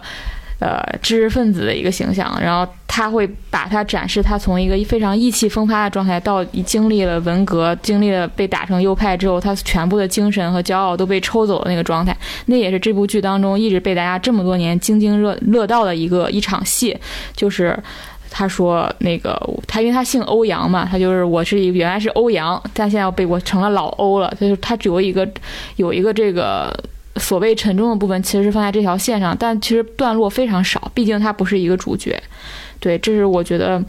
呃，起码它可以作为一个家庭背景声，而且这个剧也是到现在为止都在豆瓣是九点多分的一个剧，甚至好像还在涨分，就是因为有太多人就是在反反复复的看这个剧，然后。啊，还有一些花絮可以分享。就我刚才提到了姜文曾经买这个剧，并且当这个剧本到期之后，他还再次申请了希望出演郭涛的那个角色。然后我就想象一下，如果他来出演一个，因为郭涛那个角色是演了一个算是中国。非常善良、上进，然后又对家庭非常有责任感的一个男性形象。如果把它换成姜文，我真的不可想象这个 这样一个敦厚、老实、善良、负责任的男性形象会发生什么变化。一个荷尔蒙爆棚，然后 不知道会发生什么。总之，然后最后他也没演成嘛。但是这里面，我觉得里面演最好的一个人就是隐秘的。角落里面的周春红女士，就是刘琳老师在里面演了一个农村寡妇，真的，她演出了那个角色有情有义有爱的一面，尤其是这个爱情就有爱这一面，真的演的太好了。就她在里面，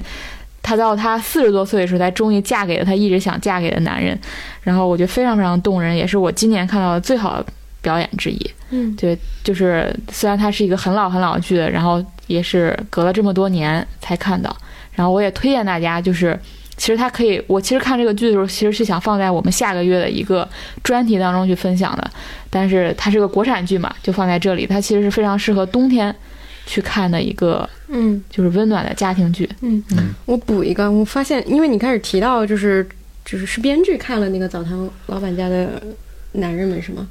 因为我我会发现很多的这种长早期的长篇电视剧，它其实是情景喜剧，有一点这种。性质虽然它，尤其是韩国创作的这种，它有喜剧元素，但它更多的是家庭剧。我发现它会。呃，首先是非常磨练创作者自己的能力，其次它会呃，因为它包含了很多很多议题，家庭剧、爱情剧，然后亲情，然后所有的这些东西，它其实都包含在这个巨大的日常生活里。写这个东西其实是最难的，因为我我为什么说这个？其实我这个想了一下，我要不要讲那个住在青潭洞？但是我后来决定放到年终的那个部分去讲，因为我还没有看完嘛。然后住在青潭洞的这个编剧就是可能跟我看这个感觉很像，对，就是他的呃。编剧就是一个，就是就是写那个《又是吴海英》和我我的大叔的编剧，我会发现，就是一定是他在早期的时候先写了一部这么长的一个。呃，短呃每集很短，但是每集都有一个主题，但是非常非常呃温暖的一个故事，他才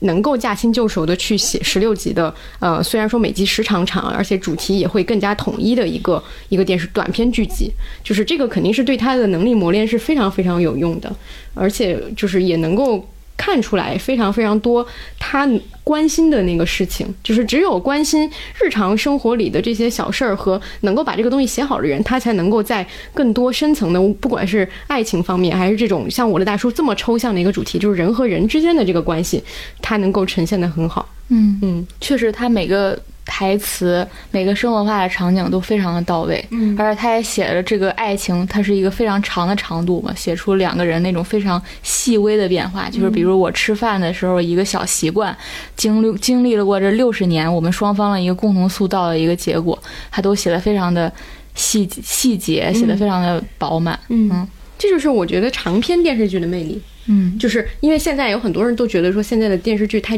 太长了，然后能短点儿最好啊，什么之类的那。是因为你不够好。对对对对对，有一些题材它是值得被长篇讲述的，而且一定要长篇的那个东西，它才有一种时间感。而且像这种长篇电视剧，还有一个共同特点，就是你随便打开一集，你都能继续往下看，嗯而且你都能看的，就是很有滋味儿。对，它有时间感和陪伴感这两个东西。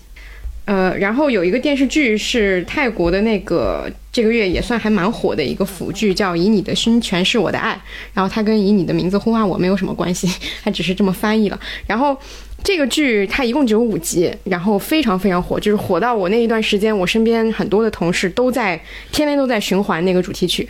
万里迢迢剑去未想能把我阻拦，万里澎湃江山救出我转念离山，万里光阴我孤心似箭，万里星海命运路我不认输该如何？我应该会把这个主题曲当做这一期的片头曲吧，我我我是现在是这么想的。然后，嗯，我觉得它的一个优点就是，因为我之前也不是腐剧的受众，然后我也比较少看这种题材。然后它的一个优点是，这次我是看这个剧是第一次，呃，比较深入的感受到腐剧吸引大家的一个点。而且因为这个剧它的一个优势是它拍的很很单纯。就是它没有太多呃成年人的那些所谓情欲纠缠的部分，它当然还是有一些呃青春的萌动，但是它整体而言拍的是比较清淡的。我甚至觉得它有一点像是。BL 版的春夜，就是他把那种呃两个人之间细腻的那个试探的过程拍的特别特别长，就一件小小的事，一个小小的眼神，一个你不跟我做朋友了，就是或者说我们俩之间有一个另外的人，你跟另外的人更好，就类似于这样一些非常呃微不足道的事情，他都拍得很长。然后就是就是因为两个主角都是高中生嘛，就是他会有非常多的这些青春期的一些小事情，他给它放大，然后每一集的时长也很长，但是其实也没有发生什么特别大的事情。它是有这样的一个拍摄上的一个很好的一个手法，呃，就是这个剧的一一些好处，我觉得就可以先不用夸了。我觉得应该想看的人都看过了。然后包括它里面有一些中文元素，它中文元素，因为男主角在学中文，他把很多的这些中文元素运用到了剧情推进上。比如说他教那个男主角教那个呃，就是就另外一个男主角学那个关于心的一些词，什么伤心，什么关心什么意思？其实就是在表达当时我对你很关心，然后我对你的一些行为感的伤心。就他有一些这样的一些巧妙的对照，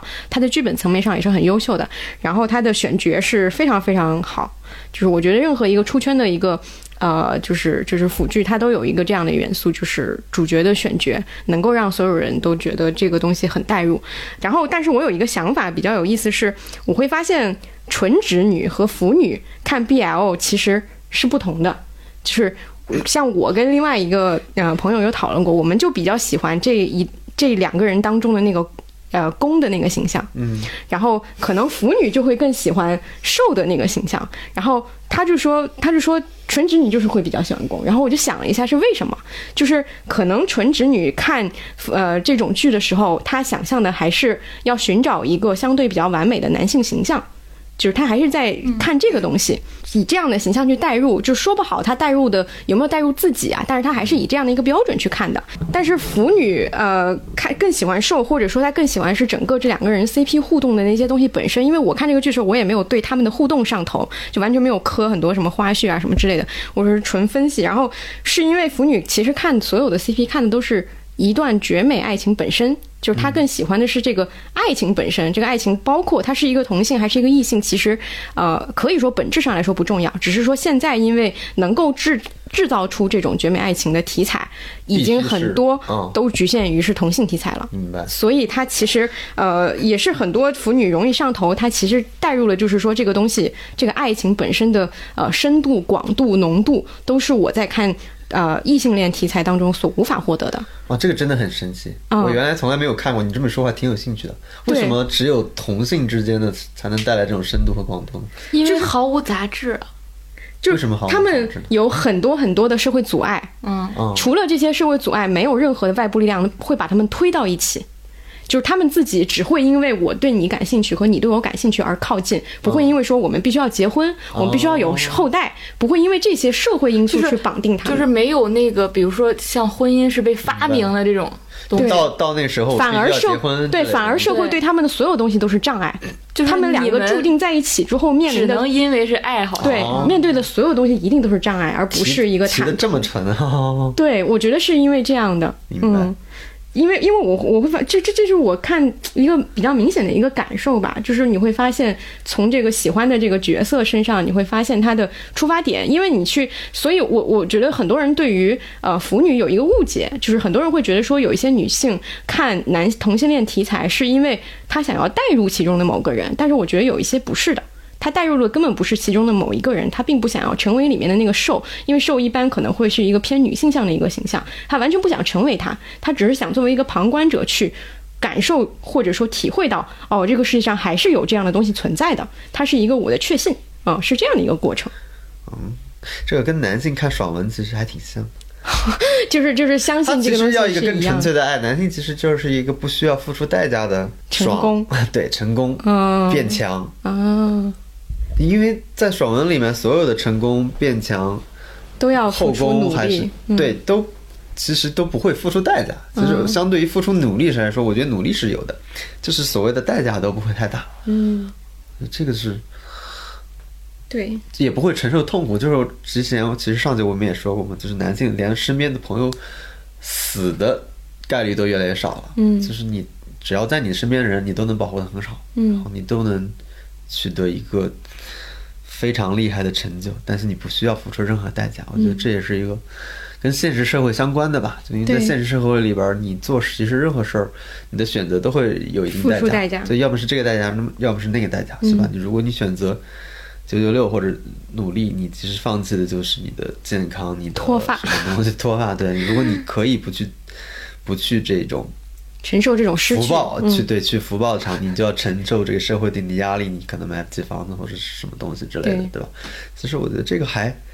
跟现实世界的勾连还挺强烈的，是。大家渴望一种更纯粹的啊，或者是嗯逃离对对嗯。逃离一种杂质更多的、更更让人难受的这么一个环境吧。嗯。啊，这个我确实我第一次理解了这个妇女干嘛要，因为我原来不理解。嗯，那会有男我也在想这个问题，去看一个很纯粹的我觉得没有，我就是就就就我观察的应该没有，嗯男性没有这个需求。对对对对对，比较少。我之前采访过林夕，他当时是说，他说瘦是被凝视的对象，嗯是一个欲望的客体。他说，一般都是女生在真实世界里是是这样的一个形象，但他阅读耽美的时候，他反而能去观看男性作为一个被凝视的嗯，对象，或者说作为一个性客体的成长，然后他就完成了他那个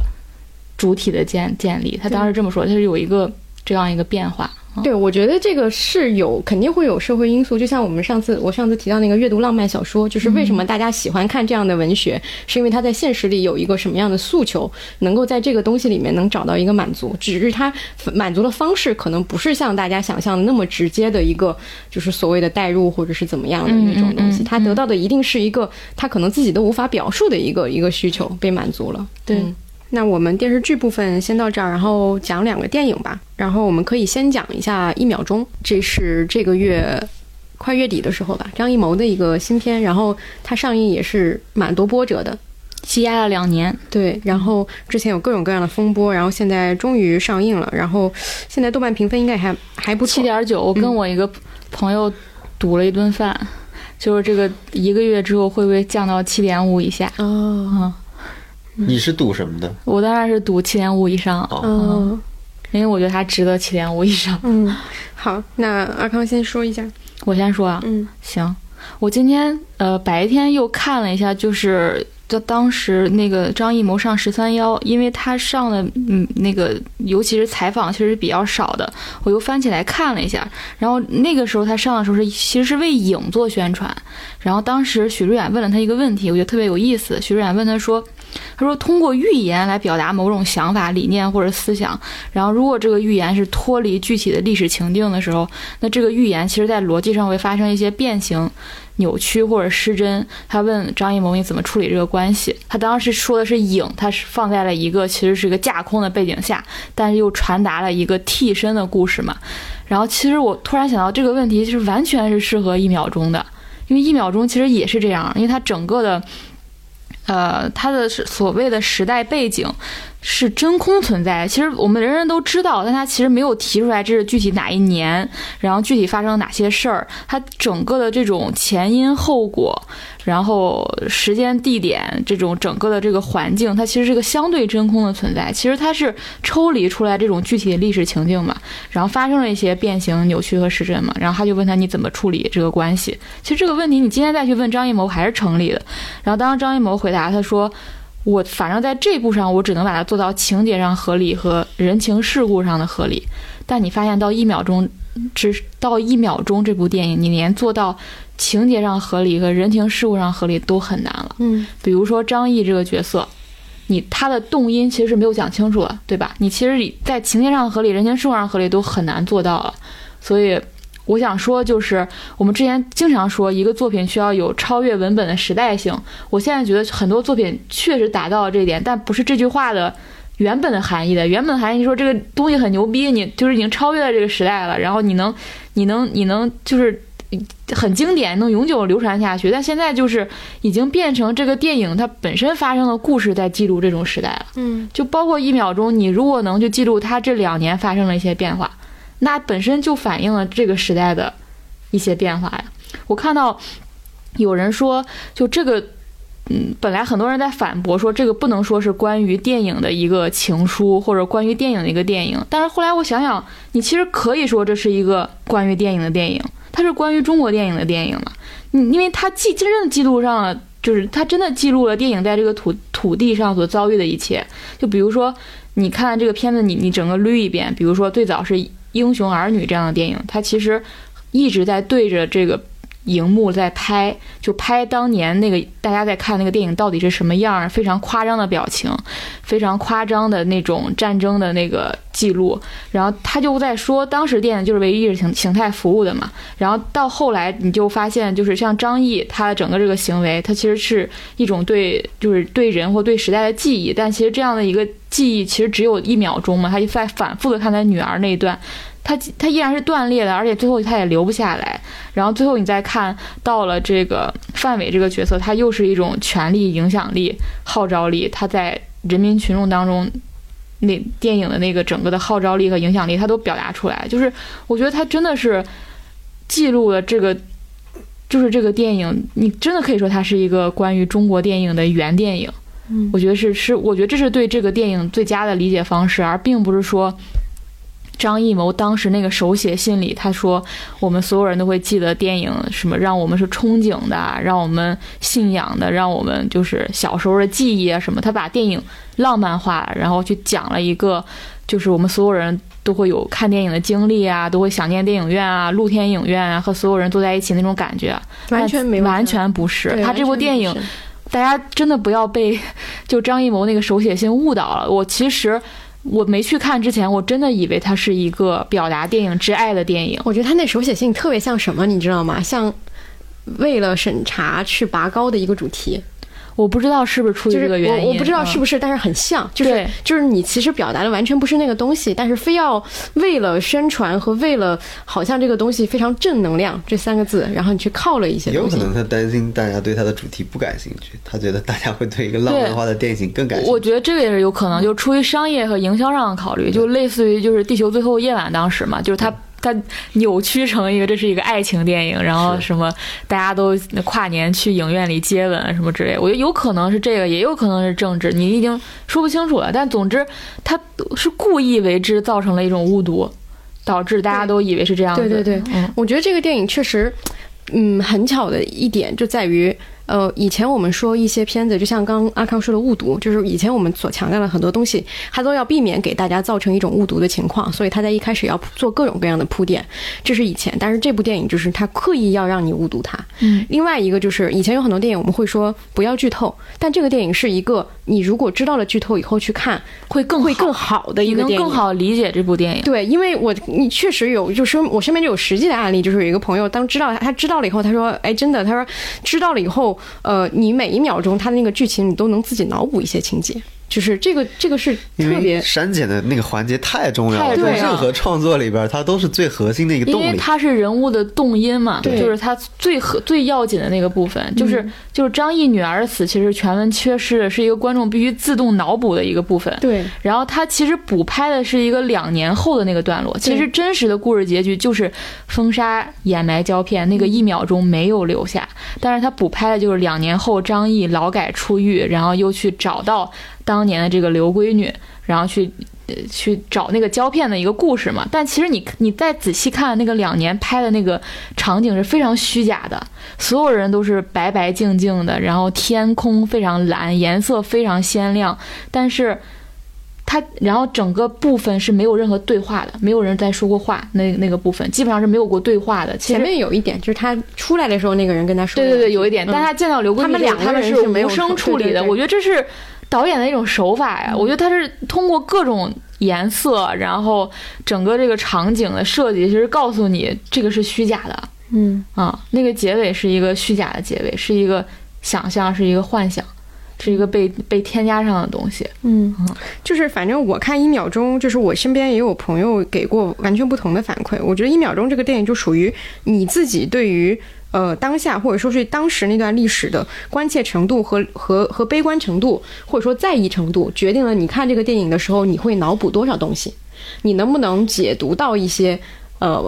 或者说是导演给的，或者说是你自己想要看到的东西，它决定了你对它的评价。你这个其实就是一种对历史的想象力，但如果比如说你对那段历史就完全不了解，你就是没有那个想象力。对，或者说你不关心，或者说你更关心这个故事本身的文本程度和和这个人物关系能不能在这个电影里面去建立起来，从你看到的这些东西里面去建立起来，那可能就完全是另外一个一个看法。嗯对，而且我发现就是说年龄层也有一个区别，就是我因为我认识身边比较多一些八零后，他们会觉得这个电影的控诉的程度太微小了。嗯它所呈现的东西不是那么的呃深刻，然后它的切口太小了，他们会觉得这就是张艺谋的限制。当然，我不知道这是限制还是这是他自己的一个个人限制，还是时代的限制。就是就是有八零后的朋友可能会觉得是这样的一种感受，但是可能更年轻的朋友，他们反而会觉得这个电影没有感受到什么重量。就是他们，就像你刚刚说的，可能对以前的那段历史，或者说对其他的一些想法，没有那么多的呃想象力，可能又会是另外一种感受。就是他真的这个电影怎么看，就完全取决于你自己怎么去理解。呃，无论是当年的历史，还是现在的电影，这两件事情，嗯是它对你来说到底意味着什么？在这个电影里面，你的对这个电影是有点像是一个镜子，它反映了你对于这些问题的一个认知和感受力。对，所以我才说，像这样的电影，其实它已经超越了创作者个人的这个控制和自觉，嗯它已经变成了一个很多方在参与的事情，创作者在参与，审查者在参与，这个现实在参参与，观众的个人经历、个人对历史的体验也在参与其中，它就变成了一个这样一个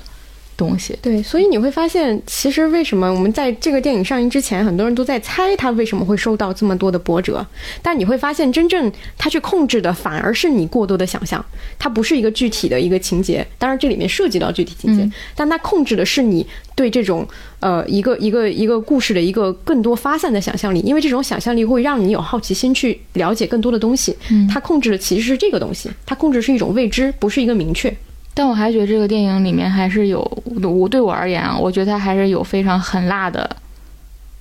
对，记录，很辣的部分的。嗯嗯其实我对张艺谋这个人还挺感兴趣的，因为其实很难看到关于他比较好的采访，就是你他始终没有正面的谈过他个人价值观。虽然他他又成为国师，但他你看他也拍这种原来早期拍的那些黄土地什么的，嗯，现在也拍这种陆犯焉识。哎，那个是陆犯焉识吗归来啊，归来吗？对嗯。然后也拍这种一秒钟的东西。对，甚至他下面那个坚如磐石还是一个重庆打黑的题材。对，然后他也拍长城这样的东西，你就发现这个人很奇怪。就其实我最近有同有个朋友他去采访那个张艺谋，就还没约上时间嘛，但是问了他身边很多人，身边有一个人说，我觉得可能有道理。他说张艺谋这个人其实很简单，他就是喜欢拍奇观。他说你不要把他想的太复杂。他说这个人就是喜欢拍奇观，然后他他拍电影就是当成一个像种地一样的工作。然后这可能是我总结的，他意思就是说，他对待这件事儿就是对待一件工作，他没有太多的上升到一个很伟大或很宏大的目标上，他可能就是完成一项既定的目标，像种地一样。而且他说张艺谋就是不拍电影就会难受，他就是这种人。而且这个人精力极其旺盛。对他同时在做非常多的事情，而他之前还拍东京奥运会，他也在做嘛，之前的那个宣传片什么东西，然后他还拍了各种，记得当时的那种各地的什么云南印象，嗯，就是他的意思就是说，这个人其实他没有太多的，他要等待一个完美的东西或者完整的一个东西，他才去做。他没有一个控制，他没有那种东西，他他的东西就是为了我要不停的拍东西，对这就是他的一个就是他说当时像《长城》这个片子，他当时刚看到就是。最初的剧本他觉得非常非常烂，但是最后他怎么被说服还是去拍？他说，他制片人问他说：“导演，你有没有想过，你一部电影你可以同时在一百五十个国家同时上映？”嗯他说，他一听到这个，他马上被打动。嗯，他就是一个目标永远放在不同的点上的人。对，因为听说他是非常很说服的一个人，就是这个人其实是一个，嗯，不是太精明的人。我听说就很多他被骗的这种故事，就是经常有一个人说一个什么本子，我投资之前好像是乐视的事情嘛，他其实都认识那个乐视的老总，他直接直接问一下就行了，最后发现其实是一个空手套白狼的故事，就非常多的这个故事。就我就很好奇，为什么没有很多人写这个方面？因为就是他身边好像有个人把这个张艺谋的事写成一本书，但具体名字我忘了。在那本书里边介绍了非常多的他当时张伟平的这个关系，因为当时大家会觉得张伟平作为是他的后盾嘛，就那本书反而就觉得张伟平是个超级大骗子，一直 PUA 了张艺谋了十几年，你知道吗？甚至在张艺谋跟巩俐谈恋爱的时候，就是张张伟平不断的说巩俐的坏话。不断的说巩俐在外面又有一个什么什么人，然后张艺谋这个人就是一个很呈现出来的形象啊，那个书里呈现就是很木讷的一个人，没有去证实这些事情，然后最后产生了这种不可磨灭的这种误会，就导致有一次巩俐这个去领什么奖是吧？好像居然进行到了导演八卦环节，对他，我听了很惊奇，因为我从来不知道这有这回事儿，但他居然就是我没有在任何报道里边见过是，就最后巩俐就巩俐就是拒绝跟张伟平出现在同一个场合，就是出现这样的情况，所以我觉得很惊奇，就是张萌这样的人，他其实他不会像一些人呢，他经常会解释自己，他就不喜欢解释自己。如果我觉得这如果方小刚，他早就所有全世界都知道这件事儿了，嗯，但是对，对他个人性格还是嗯对，我觉得很神奇，因为我其实还算挺看挺多报道，我就从来没看到这个报道。就对确实你能发现他后来不跟张雨明在一块合作了，但是没有任何一个关于他们的关系破裂，然后怎么中间出现什么问题。因为据说张伟平很多戏的那个导演费都没有给张艺谋。对，我觉得这个是一个挺新鲜的东西，我对它还挺好奇的，一直想有没有人把它写得更清楚一点嘛。嗯，对，那可能也挺挺难写的，这样的人很难写的。对他自己可能也也没有这个需求。对，嗯他人家就怎么办？就说你说你为什么要种地？他这个是对他来说就是天经地义天经地义的事情。这就是我的工作，我的工作就是我的全部。嗯，然后你们怎么看新任某女郎？刘浩存啊，嗯，我觉得没有太太大的一个深刻印象。我觉得她的声音，我刚听的时候，我觉得非常出出戏。嗯，但后来我又接受，包括她刚开始那个整个那个把她脸上抹一些灰，然后那个那个爆炸头的那个、嗯。那个形象，就是你还是觉得像是一个刻意漂亮小女孩儿，然后在横店嗯。片场，然后做群演那种感觉，就是很假。但是，然后包括他后面那个打扮整齐也很假。但我在想，这种假是不是一种，就他的整个这个出戏是不是一种渐离效果，就让你觉得很假？是刻意为之的是吗？我觉得就想多了。我其实觉得他就是张艺谋他他选人的标准一直没变，对。对，就是清纯，就是眼神干净，对嗯。清澈，就就我记得就是都是章子怡那个类型的。对，扎着麻花辫，嗯。嗯，但是我觉得这个电影啊，就不，我先不不说这些解读不解读的部分，我还是感觉到了张艺谋非常真诚的那一面，就非常纯粹和真诚的那一面，而不是我们之前看长城那那种，就是长城看到什么呀？长城什么都看不到就。类似于那种大片，就是我已经觉得很多年没有看到他的真诚和纯粹，但他这部当中看到，嗯嗯，范伟演的真好。嗯。嗯，他其实其实范伟那个演的还是那个不成问题的问题里面那一脉，嗯就是那种中国人的那个形象。对对对。那接下来还是一个电影《气球》，气球是万马才蛋的。对，就是这个月有一个特别大的热点，其实就是丁真嘛。然后就是丁真非常迅速的成，就是从从一个人变成了一个符号，又从一个流量变成了一个正能量。然后每次丁真出现的时候，我就会想到藏区的其他人，嗯 比如说。你会想到拉姆，然后你也会想到气球，因为气球排片实在太少了，然后只有百分之一吧，然后几百万票房，就是，但是我就觉得气球，你就是抛开这些所谓的符号，抛开这个藏地的属性，我依然觉得它是今年非常值得进电影院的一个电影。就今年，我觉得能进电影院的国产电影就是《气球》和《一秒钟》了吧，都基本上在这十二月可以一起来讲。就是就是这个剧本的缘起，其实是万马才旦在中关村 看到空中飘着一只红色气球，他觉得这个是一个非常好的意象。其实，在电影史上，红色气球作为一个意象出现过很多次，嗯然后他觉得这个东西很值得去去做。他的很多创作都是从意象开始的嘛，然后他就先写了一个剧本，然后一直找不到投资，他才。去把它写成了一个小说，后来收录在他的一个短篇小说集《乌金的牙齿》那本书里，然后后来又经过了一些波折吧，他终于能把这个片子就是拍出来了。我觉得很值得推荐的一点就是，我觉得万马才旦的控制力非常强，他非常知道自己在拍什么。我觉得这个在这种，呃。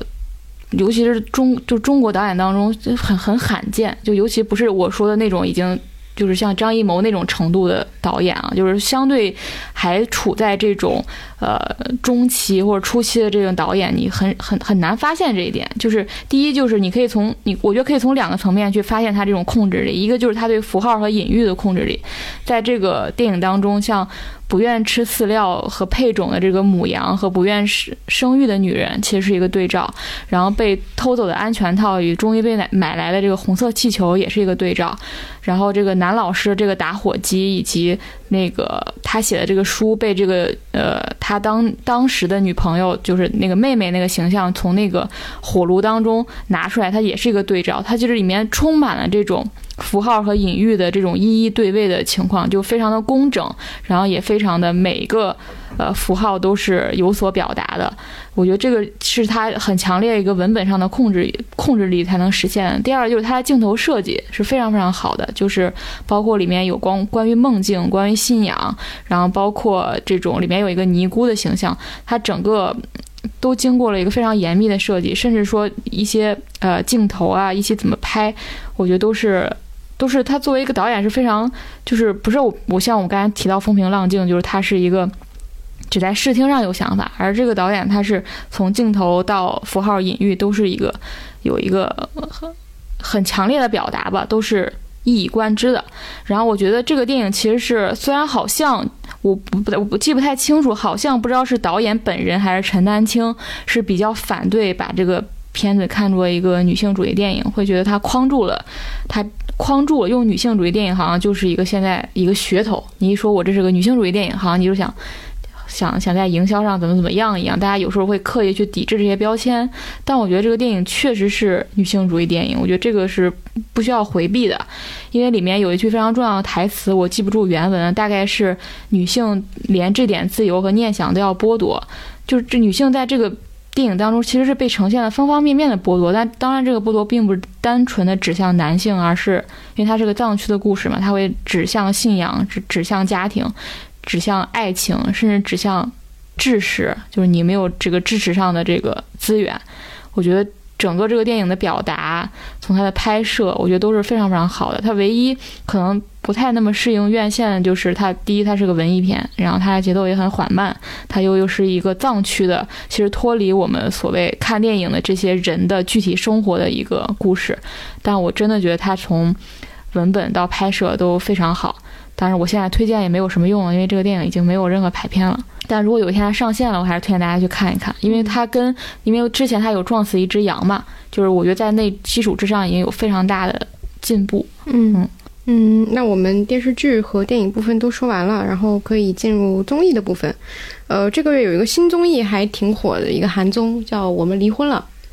然后之前他这个创意刚刚出来的时候，就引起了。国内观众的大型讨论，就有人觉得说韩国人真的很敢做啊，怎么就大家就开始想能不能把国内的一些明星也放到这个节目上去？我也想看什么。好多人提名了很多人。对对对对，就是就是这个，我觉得这个这个节目的创意，他肯定还是很敢的。他第二期甚至请来了那个女嘉宾，一直在吹吹嘘自己离婚的经历。说我看到这个创意，我以为是迪士尼的，说我们国家居然能出这样的综艺节目。有有有，他们觉得说，甚至韩国自己都觉得很惊奇。对，韩国人觉得说这个也算是我们那个跟那个西方靠拢的一个表现。对他们举例子说什么像西方谁谁谁哪个明星他跟自己的前夫什么也是朋友什么之类的。我看到时候我很惊奇的是，他在他们心中就是特别好的迪士尼。我觉得他是想举个好莱坞之类的例子，我不知道为什么就变成迪士尼了。对他好像也说了好莱坞，对，嗯。那这个王老师说一下。对，我不知道是昨天还是什么，正好不知道为什么上热搜了，就这个事儿。我我看了第一集，然后第二集看了一点，还没看完。我我觉得还挺有意思的，就是。就第一个，我本身就很喜欢这种观察类的综艺嘛，就是我我对竞技类的，然后这种选举选选秀类的不太好，不是太太喜欢。但这种观察类的，呃，我一般都挺爱看的，所以我觉得还可以。就是这个嗯综艺，它核心就是找这种。已经离婚的人，比如说前第一集他找的一个是已经离婚了十五年、十六年、十十五年吧，就十五年没有见过，没有单独的见过面，可能在子女这个这种这种大的家庭的聚会里边见过，但是没有。还有一个是结婚已经才离婚七个月，离婚七个月的这两对，就是分别是进行一个三天两夜的这种单独的。就是在同一个房子里边住的这么一个东西，就其实这个噱头还是挺足的。就是，呃，就比如说，我觉得这两个人有不同的特点。比如第一对的夫妻其实是挺年龄挺大的嘛，就原来其实也是那种国民演员，国民演级别演员的，对，孔刘级别，孔刘级别是吧？那倒没有吧？差不多，好像那人举例了一个李栋旭，对，他节目是这么举例的，就是，然后弹幕都在反对，对他们俩。这两个人，我当时看好奇的就是，呃，就是。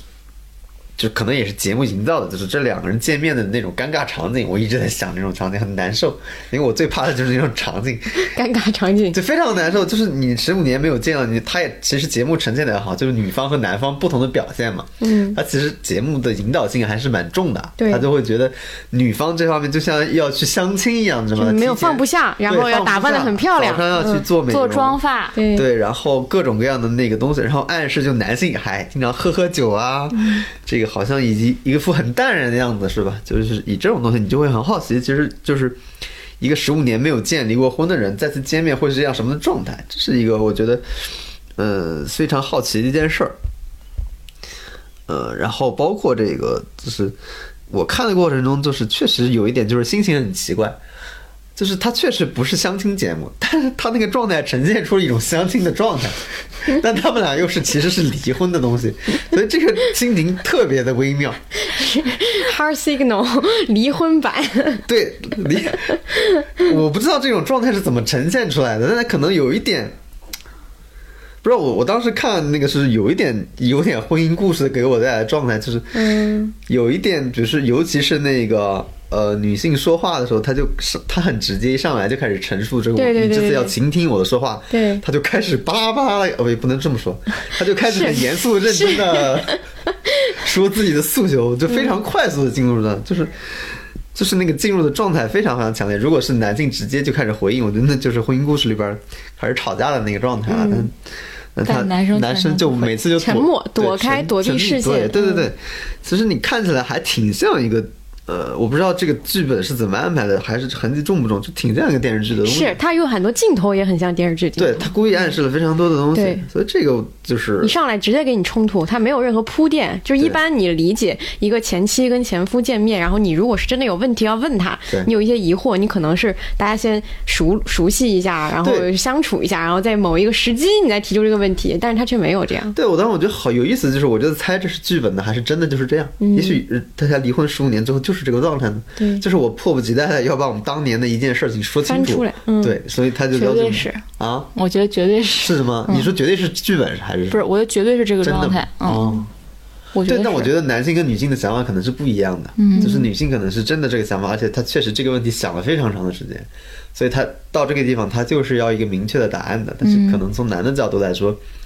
他就觉得很直接嘛，就觉得你上来我们俩连水都没有喝，就坐那个院子里开始一个人生问答了。所以这个我觉得是有意思的地方。其实我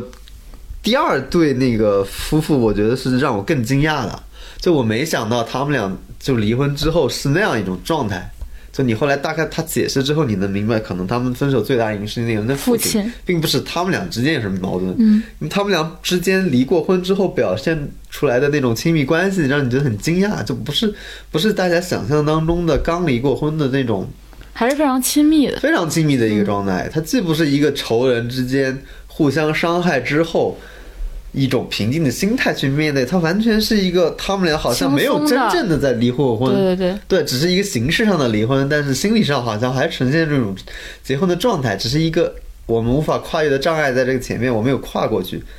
但好像不是我们俩的问题，就是这样的东西。我觉得这个是当时我看的时候觉得很惊奇，就是你的好奇心其实被满足了。我就觉得啊，就是离婚的理由原来确实是各种多样的，就是这 这个世界，这个结论，就 我就觉得这个世界上原来什么事儿都有，就是这么一个感觉。就是居然有这样一种离婚状态，就我觉得很神奇，就是跟你想象中那种离婚状态完全不一样。就居然世界上有这样一种离婚状态，可能这么表达，我觉得会更准确一点。就是你觉得，甚至你觉得这两个人在刻意制造出一种开朗的东西。当然我不知道是也是不是演的，所以我看这种剧乐趣挺多的。我一方面要猜这个是不是节目组安排的，一方面我要观察这些人是真的还是假的。那这个是很大的乐趣，就是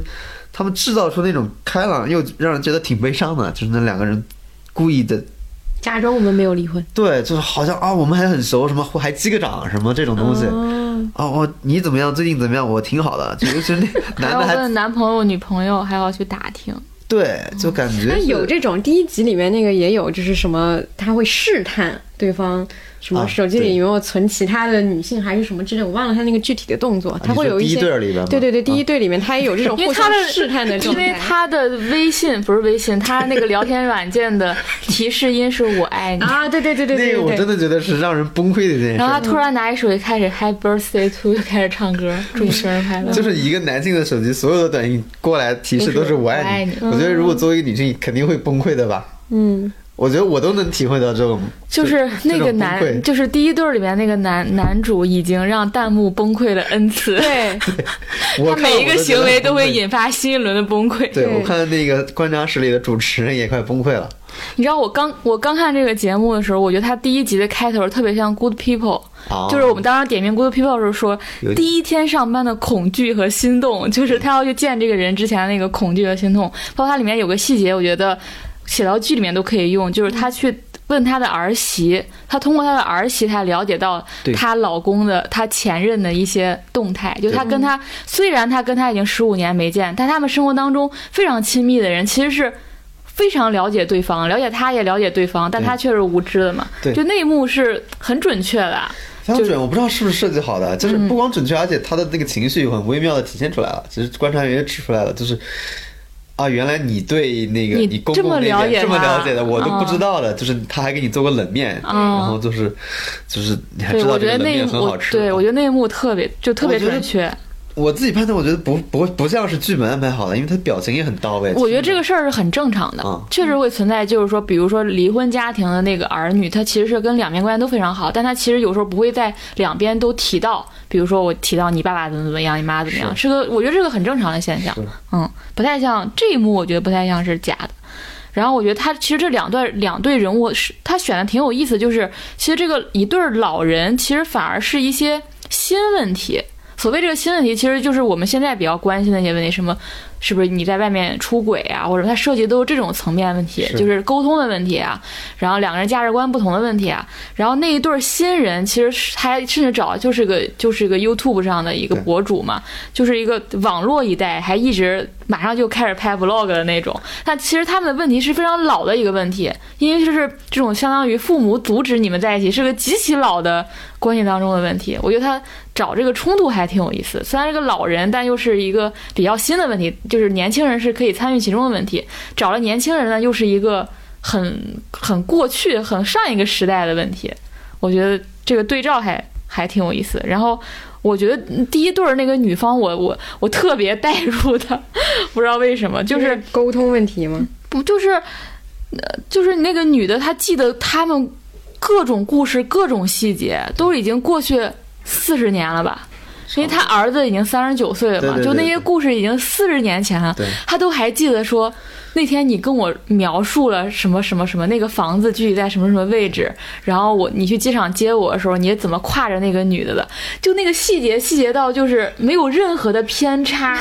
就是描述的极其详细，就让你觉得哇，这四十年这个东西都在一直折磨着他，就是成为他一个心结嘛。他很想把这些问题解释清楚，然后他不断的再去回忆，然后不再做那种各种完整的叙述，然后这个男的就要不不断的去应对他这些故事，应对逃避，应对他这些情绪，应对他这些指责，然后他又要拼命的去转移话题，就是那个男的既心不在焉，又有一种很难受，就是我我被指责了，我还要去回应你，然后我又伤害了你，然后我又做错了什么那种，哇，我觉得那那个非常窒息，那个那个那个场景就是。他一上来就好像不不停歇的说了十几分钟吧，然后那个男的就对他的回应是：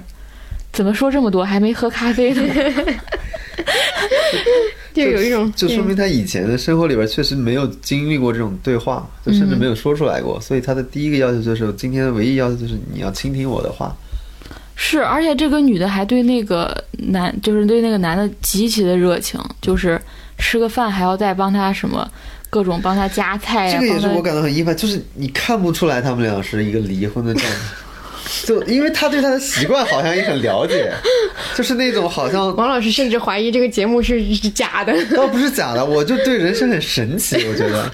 就是他很自然的做成了一个，他早上帮他烧饭，就像他们俩已经昨天天天生活昨天还是这么过的一样，你知道吗？那个动作自然的，就是娴熟的，不会有任何东对他给他拿那个牛肉那啥拿那个剪刀，我给你剪一下，对，然后最后他他当时把他伺候完之后，他对这个男的说：“我还是有问题想问你。我觉得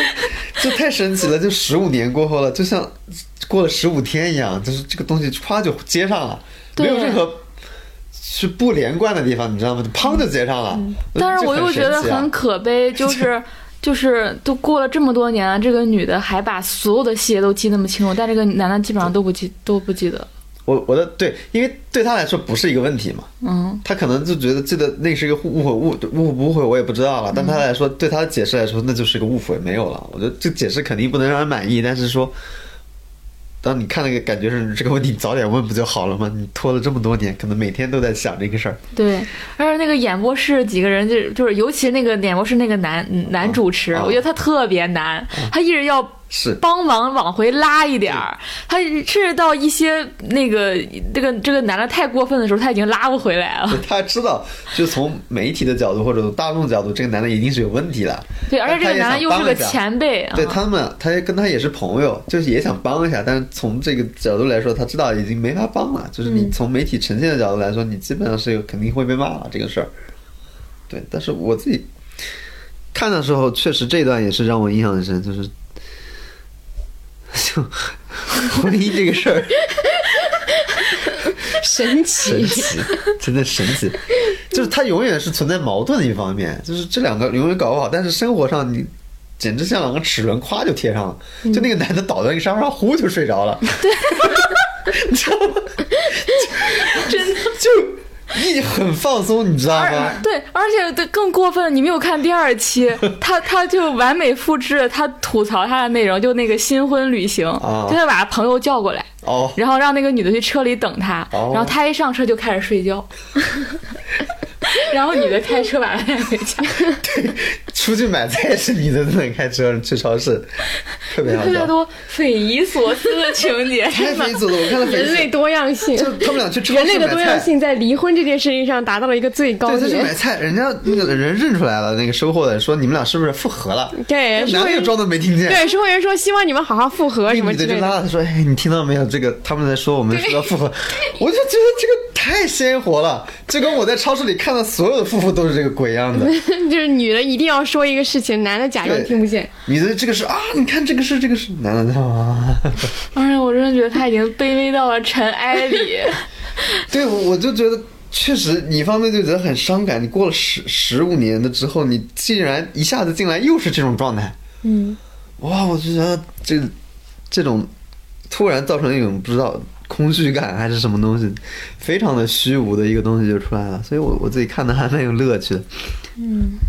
我觉得这个这个这个综艺就是所有人在看到这个名字和这个想象的时候，他都会有一个固定的印象，就觉得说这可能是一个，比如说两个人已经老死不相往来了，然后把他拉到这里，然后就像那种调解故事一样，要去对怎么样？但是你没有发现，可能这个故事呈现出来的这个综艺里呈现出来更多的是一些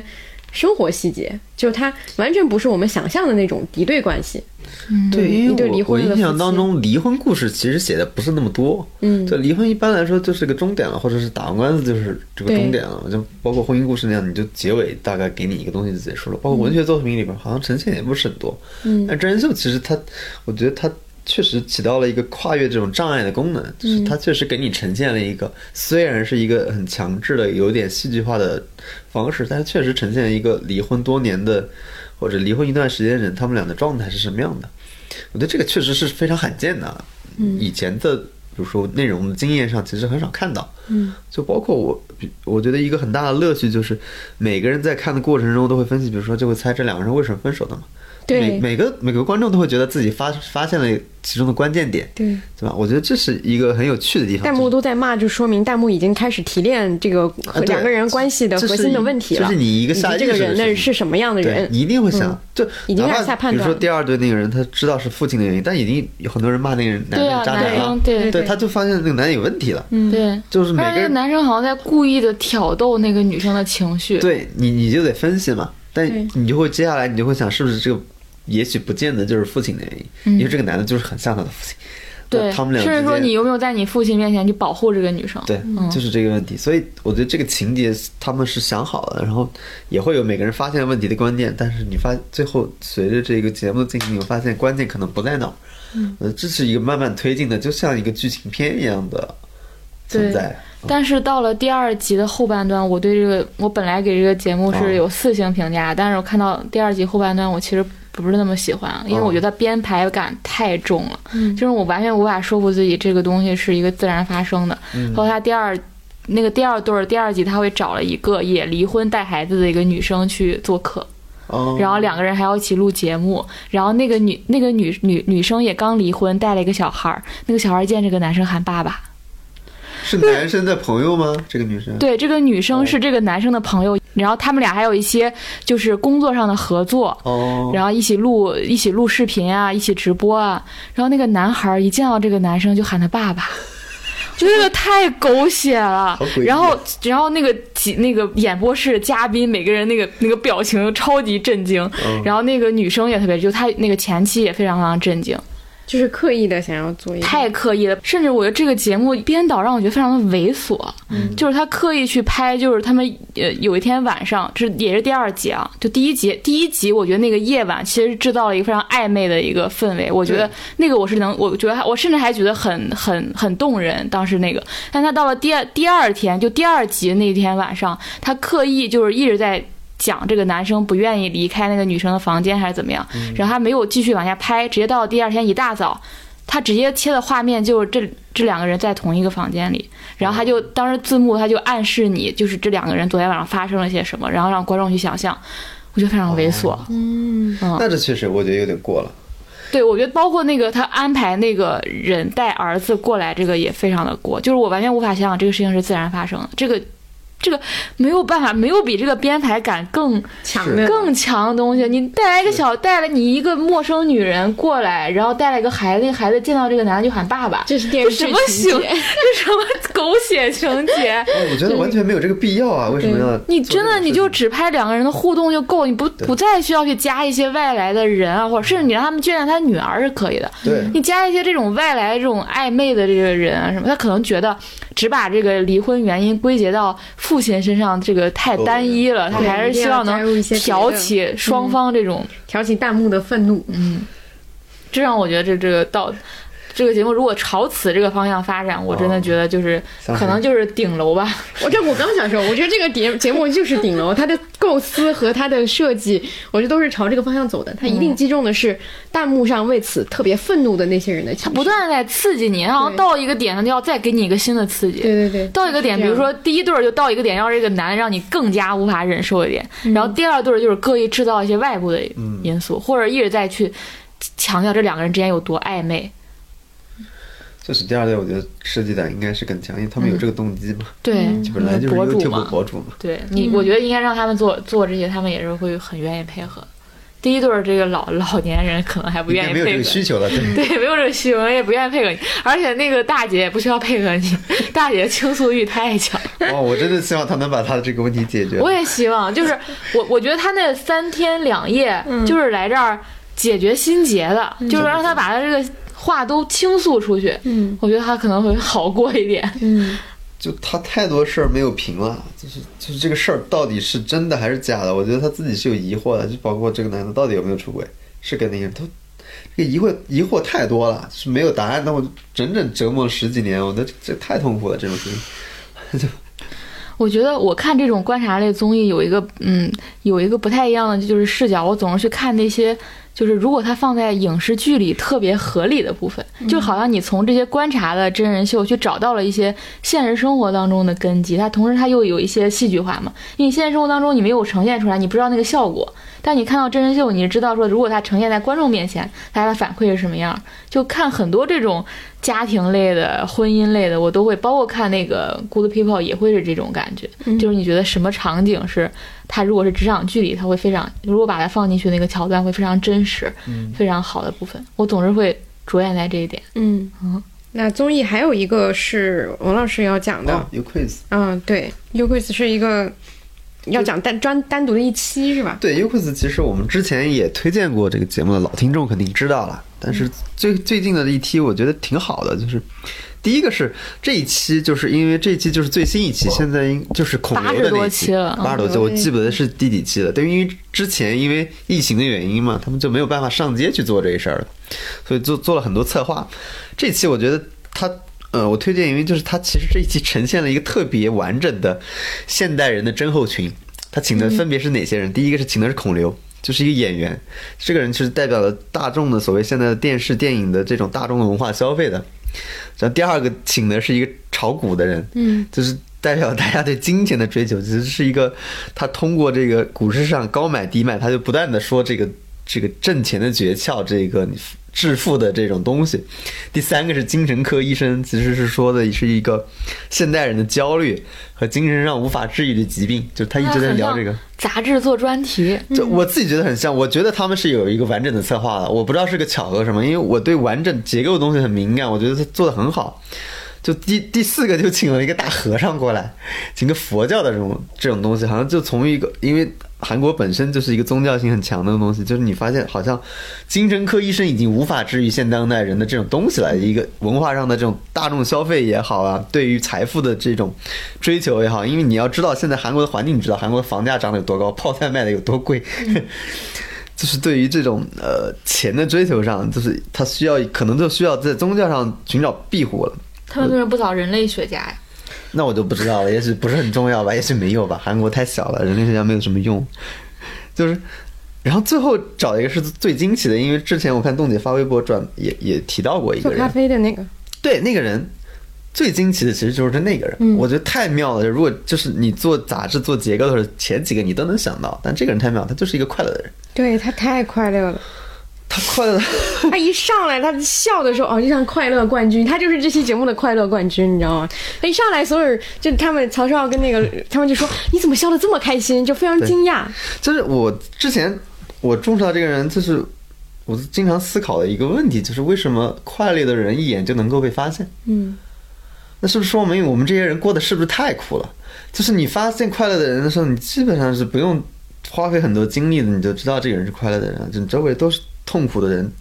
受折磨的人、不不不开心的人，以至于你一旦碰到真正快乐的人，所有人都能一眼都能认出来。刘在石一眼就认出来，曹少一眼就认出来了。我相信所有的观众一眼就认出来了。只要你看到的这个人，你就知道这个人太开心了。他的背景是什么？他原来就是一个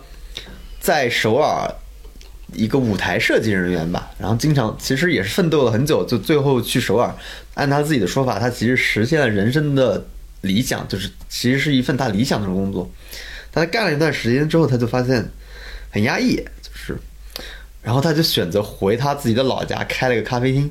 其实听起来很庸俗的一个，挺挺庸俗的故事，但是你就发现他确实解放了，就是他不像一个大城市或者北京、上海这样真的那种都市人的状态，就是他给你呈现的状态就是。就是我们所谓的真正的快乐，快乐本源的东西，就所有，所以之所以推荐大家看，就是你能从这个视频中看到他的快乐，就是他的这种真正的快乐，以至于他让刘在石和曹少显得他们俩的快乐很虚假，就是所谓的综艺的主持人每天其实都在杜撰快乐。表演快乐。都在表演快乐，刘在石在表演，曹少也在表演，他们的，所以他们俩，我觉得他们俩在采访之前那四个人的时候是非常游刃有余的，哪怕是跟和尚交流，他们都是游刃有余的，他们是有自己的东西的，是有一套套路的。反而是采访那个快乐的人的时候，我觉得他们是没有什么好说的，嗯，他们根本就没有办法面对一个真正快乐的人，在快乐的？人面前，我们都得低下头来。他真的没有办法，刘在石无所遁形我我一天基本上他的节目都看，他是很少有那种只能笑笑，就是那种不知道说什么，但是他就说，但他那个人因为展现出很多快乐，说了很多幽默很好玩的故事，刘在石就知道啊这样笑，但那种时候他没有话说，读者不是听众朋友们，听到这里，谁想谁不想点开看看他有多快乐？对，谁不想看看快乐冠军是什么样？对这一点，所以我这个觉得这个节目是很神奇的。我不知道是不是他们有意去安排做这种结构的设置。我觉得，嗯、肯定是吧，不然怎么能这么巧呢？那不见得，对，也有可能，但他那个出现的位置是在中间的位置，人孔孔刘压轴了。但从收视率来说，肯定是孔刘更重要了。嗯，但他从节目本身来说，就是一个很俗套的一个采访。然后除了粉丝会开心，但我我自己会觉得，嗯，这是我一个经常思考的问题嘛，就是，呃，就是为什么快乐的人一眼就被发现？我觉得，呃，这是个挺有趣的问题。然后因为平时你能见到真正快乐的人，包括我们之前聊的平静的人，是很少见到的。我觉得这个是，嗯，就是看这种综艺，就 U Kiss 这种综艺一个比较大的收获吧。因为其他的综艺节目你其实看不到比较真实的，嗯，尤其是这种街头采访很意外的东西，你其实看不到的。嗯，对，所以这个是我觉得这一期很有趣的地方，也是这个节目比较有趣的地方吧。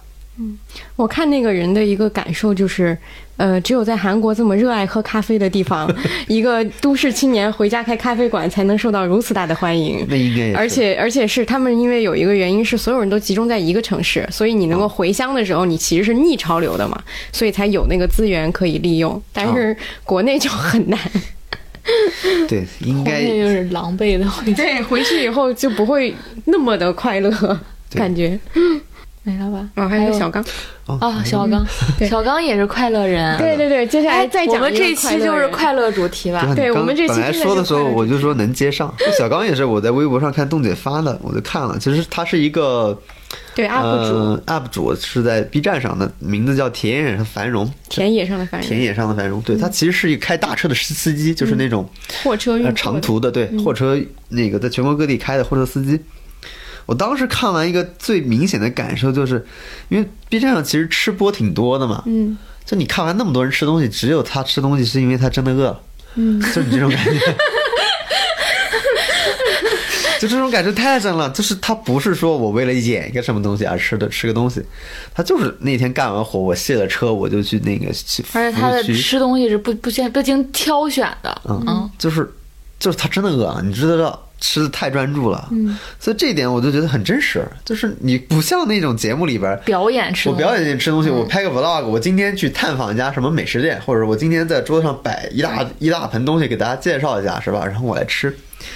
就是这个人对他来说不叫吃不，这就是生活啊！我每天吃是基本顺便录下来这是这是我生存需求啊！我饿了，我要吃饭呀、这个事情是一个天经地义的事情，所以它本来就是变成一个非常非常真实的东西，它区别了所有的吃播博主。所以你看他车子里面经常有那种，他有大车的视角，对他先。他每期的开头不都是一个大车开大车视角，然后像一个卡车模拟游戏一样，是吧？然后路过加油站，然后开进服务区，然后来还看我们今天吃点什么东西。大家好，我是肖刚。对，大家好，我肖刚，呵呵呵呵呵，那个，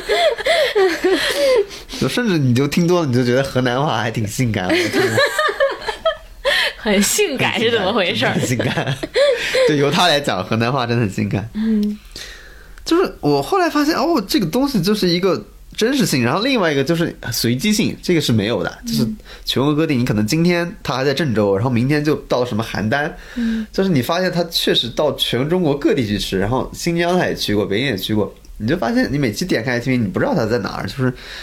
就突然到了一个很陌生的地方，然后就很开心的吃的东西，嗯，而且他吃的也不是什么美食店，他就是路边随便走随便吃进一家店。嗯，很多时候是高速服务站，就是类似这种。而且他他吃播，我觉得真的达到了一种专注的地步。嗯，就是你吃饭其实纯吃饭，不是就是看个吃饭视频，看个手机。就是吃饭。为什么我后来理解了为什么大人喜欢看小孩吃饭？小孩吃饭很有的小孩吃饭很专心，你就看得很开心，就是就是这种感觉。我举个不恰当的比喻，如你就如果你看到你的猫吃饭，你就会很开心。对，尤其是你摆两两种猫粮，一种好的，一种不好的，它去吃那个好的很香的时候，你会很开心。你为什么要摆两个？因为他吃，因为你买过，你因为你买过两种猫粮，你会发现那个好的，它确实吃的很香，香到反正你他吃饭的证明你这个钱花的值。对香到那个程度你。他在他吃饭的时候，你随便搞他，他都不会理你。嗯，就是你很爽，所以王伟明现在已经吃上了渴望，就是最好的一个猫粮。一个重大新闻，王小明已经吃上了渴望。这里不涉及植入啊，但欢迎植入。渴望来植入我们这也行。对，所以我自己觉得真的是专注这件事，对我，我觉得今年我就是主要研究这个概念，就是吃饭吃的专注，太了不起了。其实我后来发现他，今天王老师被震惊的事情有：吃饭吃的太专注，离婚离的太离谱。我后来发现这个不就是孤独的美食家吗？对，一点区别没有。嗯，就是那个三个噔噔噔之后开大车进去开始吃饭。嗯，宋仲峰做的也是，也其实也就是这件事儿。但他吃的还是你对那个食物本身，你还是就是有些介绍啊，什么当地的呀。但我觉得对吸引我的来说，就是那个东西都不是很重要，就是还是吃本身。就因为孙仲峰他也是演出了一种我吃的很开心。就你后来知道节目花絮，就每次吃吃的过多嘛，就就是这个人是天然的能吃多，嗯，就是吃面就是喝面嘛，对。啊，就是还是小刚更真实一点。非常真实啊。我看小刚最大的感受是张江虎东吃拉面一点儿都不好看，对吧？我觉得 江虎东虽然也是对江江虎东虽然也是说号称一口气能吃多少，但是他完全没有那个享受感，他还是有营业感，有有表演感工。作，对他，我觉得江虎东吃东西就是工作。我今天做个综艺，我把它吃完。对，就是还是刚才说的，就就是真实感这一点，我觉得你蒙不了人。就是尤其是现在的观众来说，你看过这么多节目，就是一眼就能看出来谁是演的，谁是不是演的。就他现在好的地方就是他不演，他真的能吃那么多，嗯，而不是所谓的大胃王是吧？我为了硬撑那么多给你们看，我突然想起小刚吃那个火锅了，嗯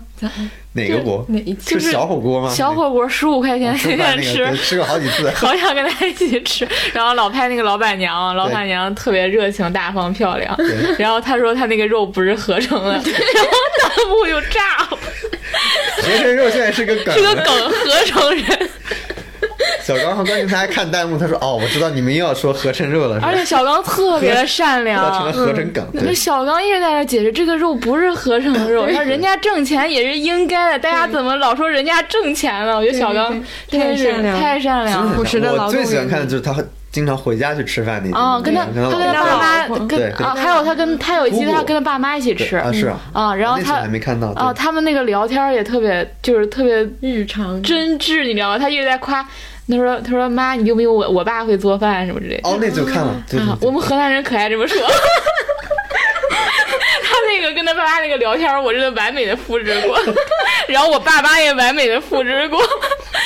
对，就是互要互相吐槽，就是你夸一句你妈，然后你爸就会再吐槽一下你妈，就那个家庭氛围会吵得很好。嗯，河南人好像很在意，就是爸妈谁做饭比较好吃。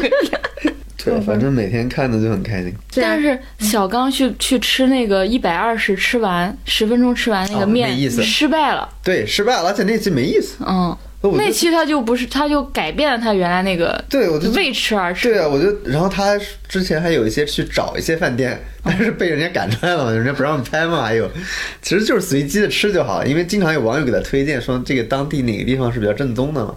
对，我就觉得网友就添乱，添乱每次网友一说一，就是他一说这个东西卖多少钱，网友就说贵了贵了，然后什么什么敲诈什么就开始吵起来，就说这对。是服务区，什么什么服务区就是很黑，类似就是就然后特别小刚还得再让我想起解释。对，就让我想起以前那个《新西游记》还在国内拍那几期的时候，他们去什么厦门，弹幕就吵说：“哎呀，这个东西不正宗，跟你有什么关系？不要再干扰快乐的人了。对，那其实是不要再用你狭隘的心态去干扰这些快乐，就是因为你狭隘，所以你才不快乐。真的哎，有道理，嗯，就是因为这样。嗯，因为小刚完全不在意吃饭就是很。简单的事情嘛，就是我饿了我要吃嘛。谁让你考虑那种正宗不正宗，是不是吃亏了？对是量多还是量少？是不是合成肉？你这是吃个饭，我的天呐，你都把世界上下五千年都要想一遍，因为我真的活的能不累吗？我我我印象印象很深的，以前我跟我朋友讨论过一件事情，就是你会发现，你到了一个地方，不是会有那种美食推荐嘛？然后你如果告诉一个人你吃了什么什么，别人就可能会评价说，哎，你吃的那个根本不算什么。这种时候，你其实心里会。有点难过的，是而且有些时候，其实对于每个不同的人来讲，这个东西是不是最正宗、最好吃，并不是没有那么么重要。因为不存在最正宗的，对什么叫最正宗的？那谁来评价呢？对，就比如说，是有一个美食之王来定义吗？是就很奇怪，就是而且有时候我我们讨论过一种情况，就比如说你去了一个地方，然后当地的一个朋友硬要带你去吃一家餐厅，但那家餐厅一很远，二要等很久，但是你现在已经很饿了，你属于路边随便吃一家你都会觉得很好吃的情况之下，他要再带你去那个地方，你心里其实是很难受的，这个东西就变成一种负担了。是就其实没有必要做那件事情。你你偶尔的一个发现，你随便你在这个时候，你距离距离你最近的一个地方，你也会觉得很好吃，那个满足感会远远超过你去一个很远很远的地方，饿了很久之后才吃到那个东西。其实排队这个事情也是一样的。嗯嗯，现在吃就是变成一个很复杂的事儿。现在人真的是把自己搞得很复杂。我看弹幕确实都不开心，相对开心的就是那种赌几口的，我觉得对真的不错，几口喝完。嗯，我我很喜欢他们说他喝饮料叫喝口服液，他经常拿一个两升的这个东西一顿就喝完了，说叫喝口服液。然后我看他喝那个 AD 钙奶，五罐一块儿，一二三四五五根吸管，然后一排同时喝。还有泡面，有四个面饼放进去。快乐快乐，真的很快乐。嗯推荐大家我们这个月的快乐。我们这个我们这个月就是十一月广告电视帮我冒号快乐冠军。这样，我们进就进入最后一部分吧，就是那个本月分享的这个部分。嗯，因为因为我是今天在想，正好在想这个问题是什么？是因为我记得我们上个月，我们上个月的主题啊，活在时代的夹缝中。我记得上个月有有一个听众在评论区里说这一期节目很治愈，就是郁闷的郁，就是听完以后会很丧。所以我就在想说，因为到年底了嘛，今天阿康又发了一个微博，说到年底就是跟采访对象就想抱头痛哭，因为我也有经常有这种情况，一到年底你去，因为它是一个审视你过去这一年的一些事情的一个过程，所以很多人发现到了年底以后一事无成，就会很丧气，然后你就会觉得很想要有一个新的开始，但是过去已经很失败了，然后你去回想，一就是这这一年有什么特别开心的事情，都会很难找到。所以我在想，这期能不能我们就做一个快乐主题，也做到了，不知怎么就快乐到最后起来。才快乐起来。对，因为那个咖啡人和那个小刚人合成人，对对对，咖啡青年和合成人，对。但是到了我们自己分享快乐的部分，没有。现在人就这样，都靠吸一点快乐的气活着，对自己吸没有办法快乐灵魂你没有办法，你没有制造快乐的能力，好吗？对，包括我看那个看这么多年这个儿童综艺，就是感觉自己在吸小孩儿，吸别人的快乐。我们就作为一个快乐寄生虫，寄生在别人的快乐上挺。好的。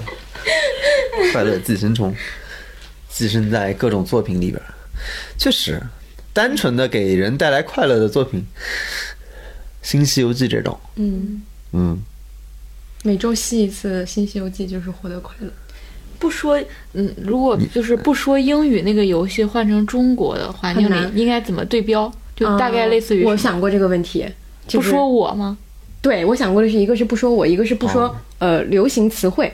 但是需要精准的定义什么叫流行词汇。比如说，我们就不能说打工人，这是肯定的，就是就是类似这种。然后还有一个就是不能讨论热点话题，就微博上的热点话题，嗯，就你不能跟他聊其他的事儿，你只能聊你们两个之间的事儿。就这个，但是这个仅限于，就它不限于游戏啊，就游戏不太不太常见，它仅限于比如说你你你跟你一个其他人聊天的时候，对对对对对。游戏确实很难做到。我们为什么突然跳到这个话题？是因为《新西游记》快乐源泉。我突然想到了这个这个，因为我那天还因为我的快乐主要建立在那个游戏之上。哎，对我我还问过一个日本的朋友，就是日文里面有也有很多外来词汇，所以这个游戏在呃日日文的语境下是也是可以行得通的，嗯但在国内就很难，你中文很少有这种对明确对应的很多的外来词汇嘛。平时还有什么消费你们会感到很快乐的吗？我看电影我就没感觉到什么快乐。确实，看电影很少。看电影比较严肃了，主要是它有点那种你需要你集中注意力，对，它不是那种情绪。不是轻松的、随意的。嗯嗯，我我的快我的快乐就是躺着抱着电脑，看啥都行。而且就是就是我会发现你快不快乐这件事情确实太明显了，甚至说你不快乐也会变得特别明显，可能你自己都没有注意到的时候，别人注意到了。对，就是这样。对我从小都被人这么说，对，就我小时候每次我就坐，我就是在在班上啊，就是下课的时候，同学经过我那儿都说你为什么老皱着眉头？嗯，我说你为什么总是这么不快乐？然后我当时想，我挺好的呀，对，心里没有觉得自己有什么问题，，但别人就觉得你很不快乐。对，因因为因为因为像这两天就是我们同事就说，就是最近我感觉我很消沉，但是我其实没有觉得有什么，我就说我最近就是感冒了，然后但是我就跟他说我看一个什么东西上头了，他就说，呃，这样也很好，有沉迷的东西就能活得下去。就是你只要对一个东西沉迷，你就能够活得下去。这个确实是，嗯。因为你有寄托嘛，嗯，你有盼头，嗯。我有段时间就是看网络小说，对，那个还是就是看爽文。对，看爽文最好的就是因为前段时间没什么事儿，嗯，我看的那种爽的地方就是从早上一起来开始看，然后手机是不看的，因为反正没什么事儿，我就根本就不去看这些东西的，所以你就知道，在一个固定的时间段、一个固定的空间里面是没有人打扰你的，你其实就可以全神贯注的看一件事情。就是当时对我来说那个爽，但是你看这种东西的问题就是看完之后很空虚，它本身不提供任何的实实实在的东西，它只是一时的爽，只是这个时候你不有体会到一种没有被嗯、呃打扰的一个一个一个东西嘛，就是你不用回复任何的东西，你不会有你知道不会有任何麻烦东西在找找给你找上头来，你不会有任何人打搅你，其实制造这么一种空间，但其实我觉得离真正的快乐还是很远的，就是我觉得没有，就是很难有一个我自己去制造出来，我知道固定能带来这种快乐吞吐机之类的东西，你知道吗？你可以知道，但是偶然你会碰到，这个你是知道的，但是你没有办法，呃，去不断的去生产这个东西。我觉得这个是没有的。我就很好奇，比如说做咖啡的那个人，他就持续的保持在一个快乐的状态里边，就泡在一种溶快乐的溶液里边，里边每天都是那个状态。快乐的福尔马林。对，我觉得这个对现代人来说是特别的罕见的，就是你的满足感和幸幸福感会特别的短暂，所以你需要不停的。我之前看本书啊，《洞见》那本书，他说的就是为什么人类就是繁衍的需要的那种，比如说性或者其他东西带来的满足感那么低，就是因为你需要不同的。不不停的去为了这个满足感去做一些事情，嗯就是它不可能给你带来一个长久的，要不然人类就不动了。人类得到一个幸福，就永恒的躺在那了，嗯 就不去消费，不去这个，不去那一个了，就是，所以导致它是从进化心理学的角度说，因为那本书叫《为什么佛教是真的》，它是从进化心理学角度说为什么佛教是可能是真的东西。它一开始的理论就是这样，就是说人类的这种机制，就是我觉得这种快乐或者幸福确实，嗯，很难做到一个长久的东西，就是它去。从这个人类繁衍的或者生存的角度，就是你不断去要寻找的。比如我今天去看小刚，我明天可能去看一个什么别的东西。对看本特利，对，我觉得每个人都会给自己找自己的方式去去找这个东西吧。那我觉得这可能就是我的方式，我已经安排好了，周一看啥，周二看啥，周三看啥，我是有自己的乳这个。就我觉得一定程程度上都会有，就是会对自己熟悉。我觉得以前的话不了解，比如我就会知道，我相对于我我比如说我去看电影，去电影院看电影，我在家沙发上在电视上看会让我更舒服，所以我就倾向于不会去电影院看电影。但我去电影院看电视是快乐，对，不一样。就但我试过，就是相对于比如说我要穿衣服 跨过那个门，然后出去，对我来说那个过程就没有躺在家里那么舒服。这是经过测试的，就是我们这分析都有点傻。寻找自己快乐的方式是吗？对，就是快乐，你知道它没有办法持久，但是有些变化是你可以做到，你可以更明确的知道哪些东西给你带来快乐三个。贫瘠的不能制造长久快乐的人在这里寻求简单的解决方案因。为没有办法但是，解决方案都很，很弱智。我的我的快乐就是我跟我朋友一起吃饭，去他们家吃饭，嗯，就每次都很快乐。对，我发现你经常周末就有对各种我每周末都去填充的活动，对对就是很快乐。好的。你感受不到这种吗？你有别的？我是？你跟快乐冠军住在一起啊？就是我觉得，虽然不能始终保持在一个快乐的状态当中，可能不像小刚啊，也不像 咖啡人，但是是可以马上调节的。嗯，就是，就像刚才王老师说，看看视频啥的。但我比如很不快乐，我就会敲一下快乐冠军的门儿，我去那儿待五分钟，门，对，你这犯规啊！当快乐来敲门。就去那儿充个电，回来了，好了。嗯，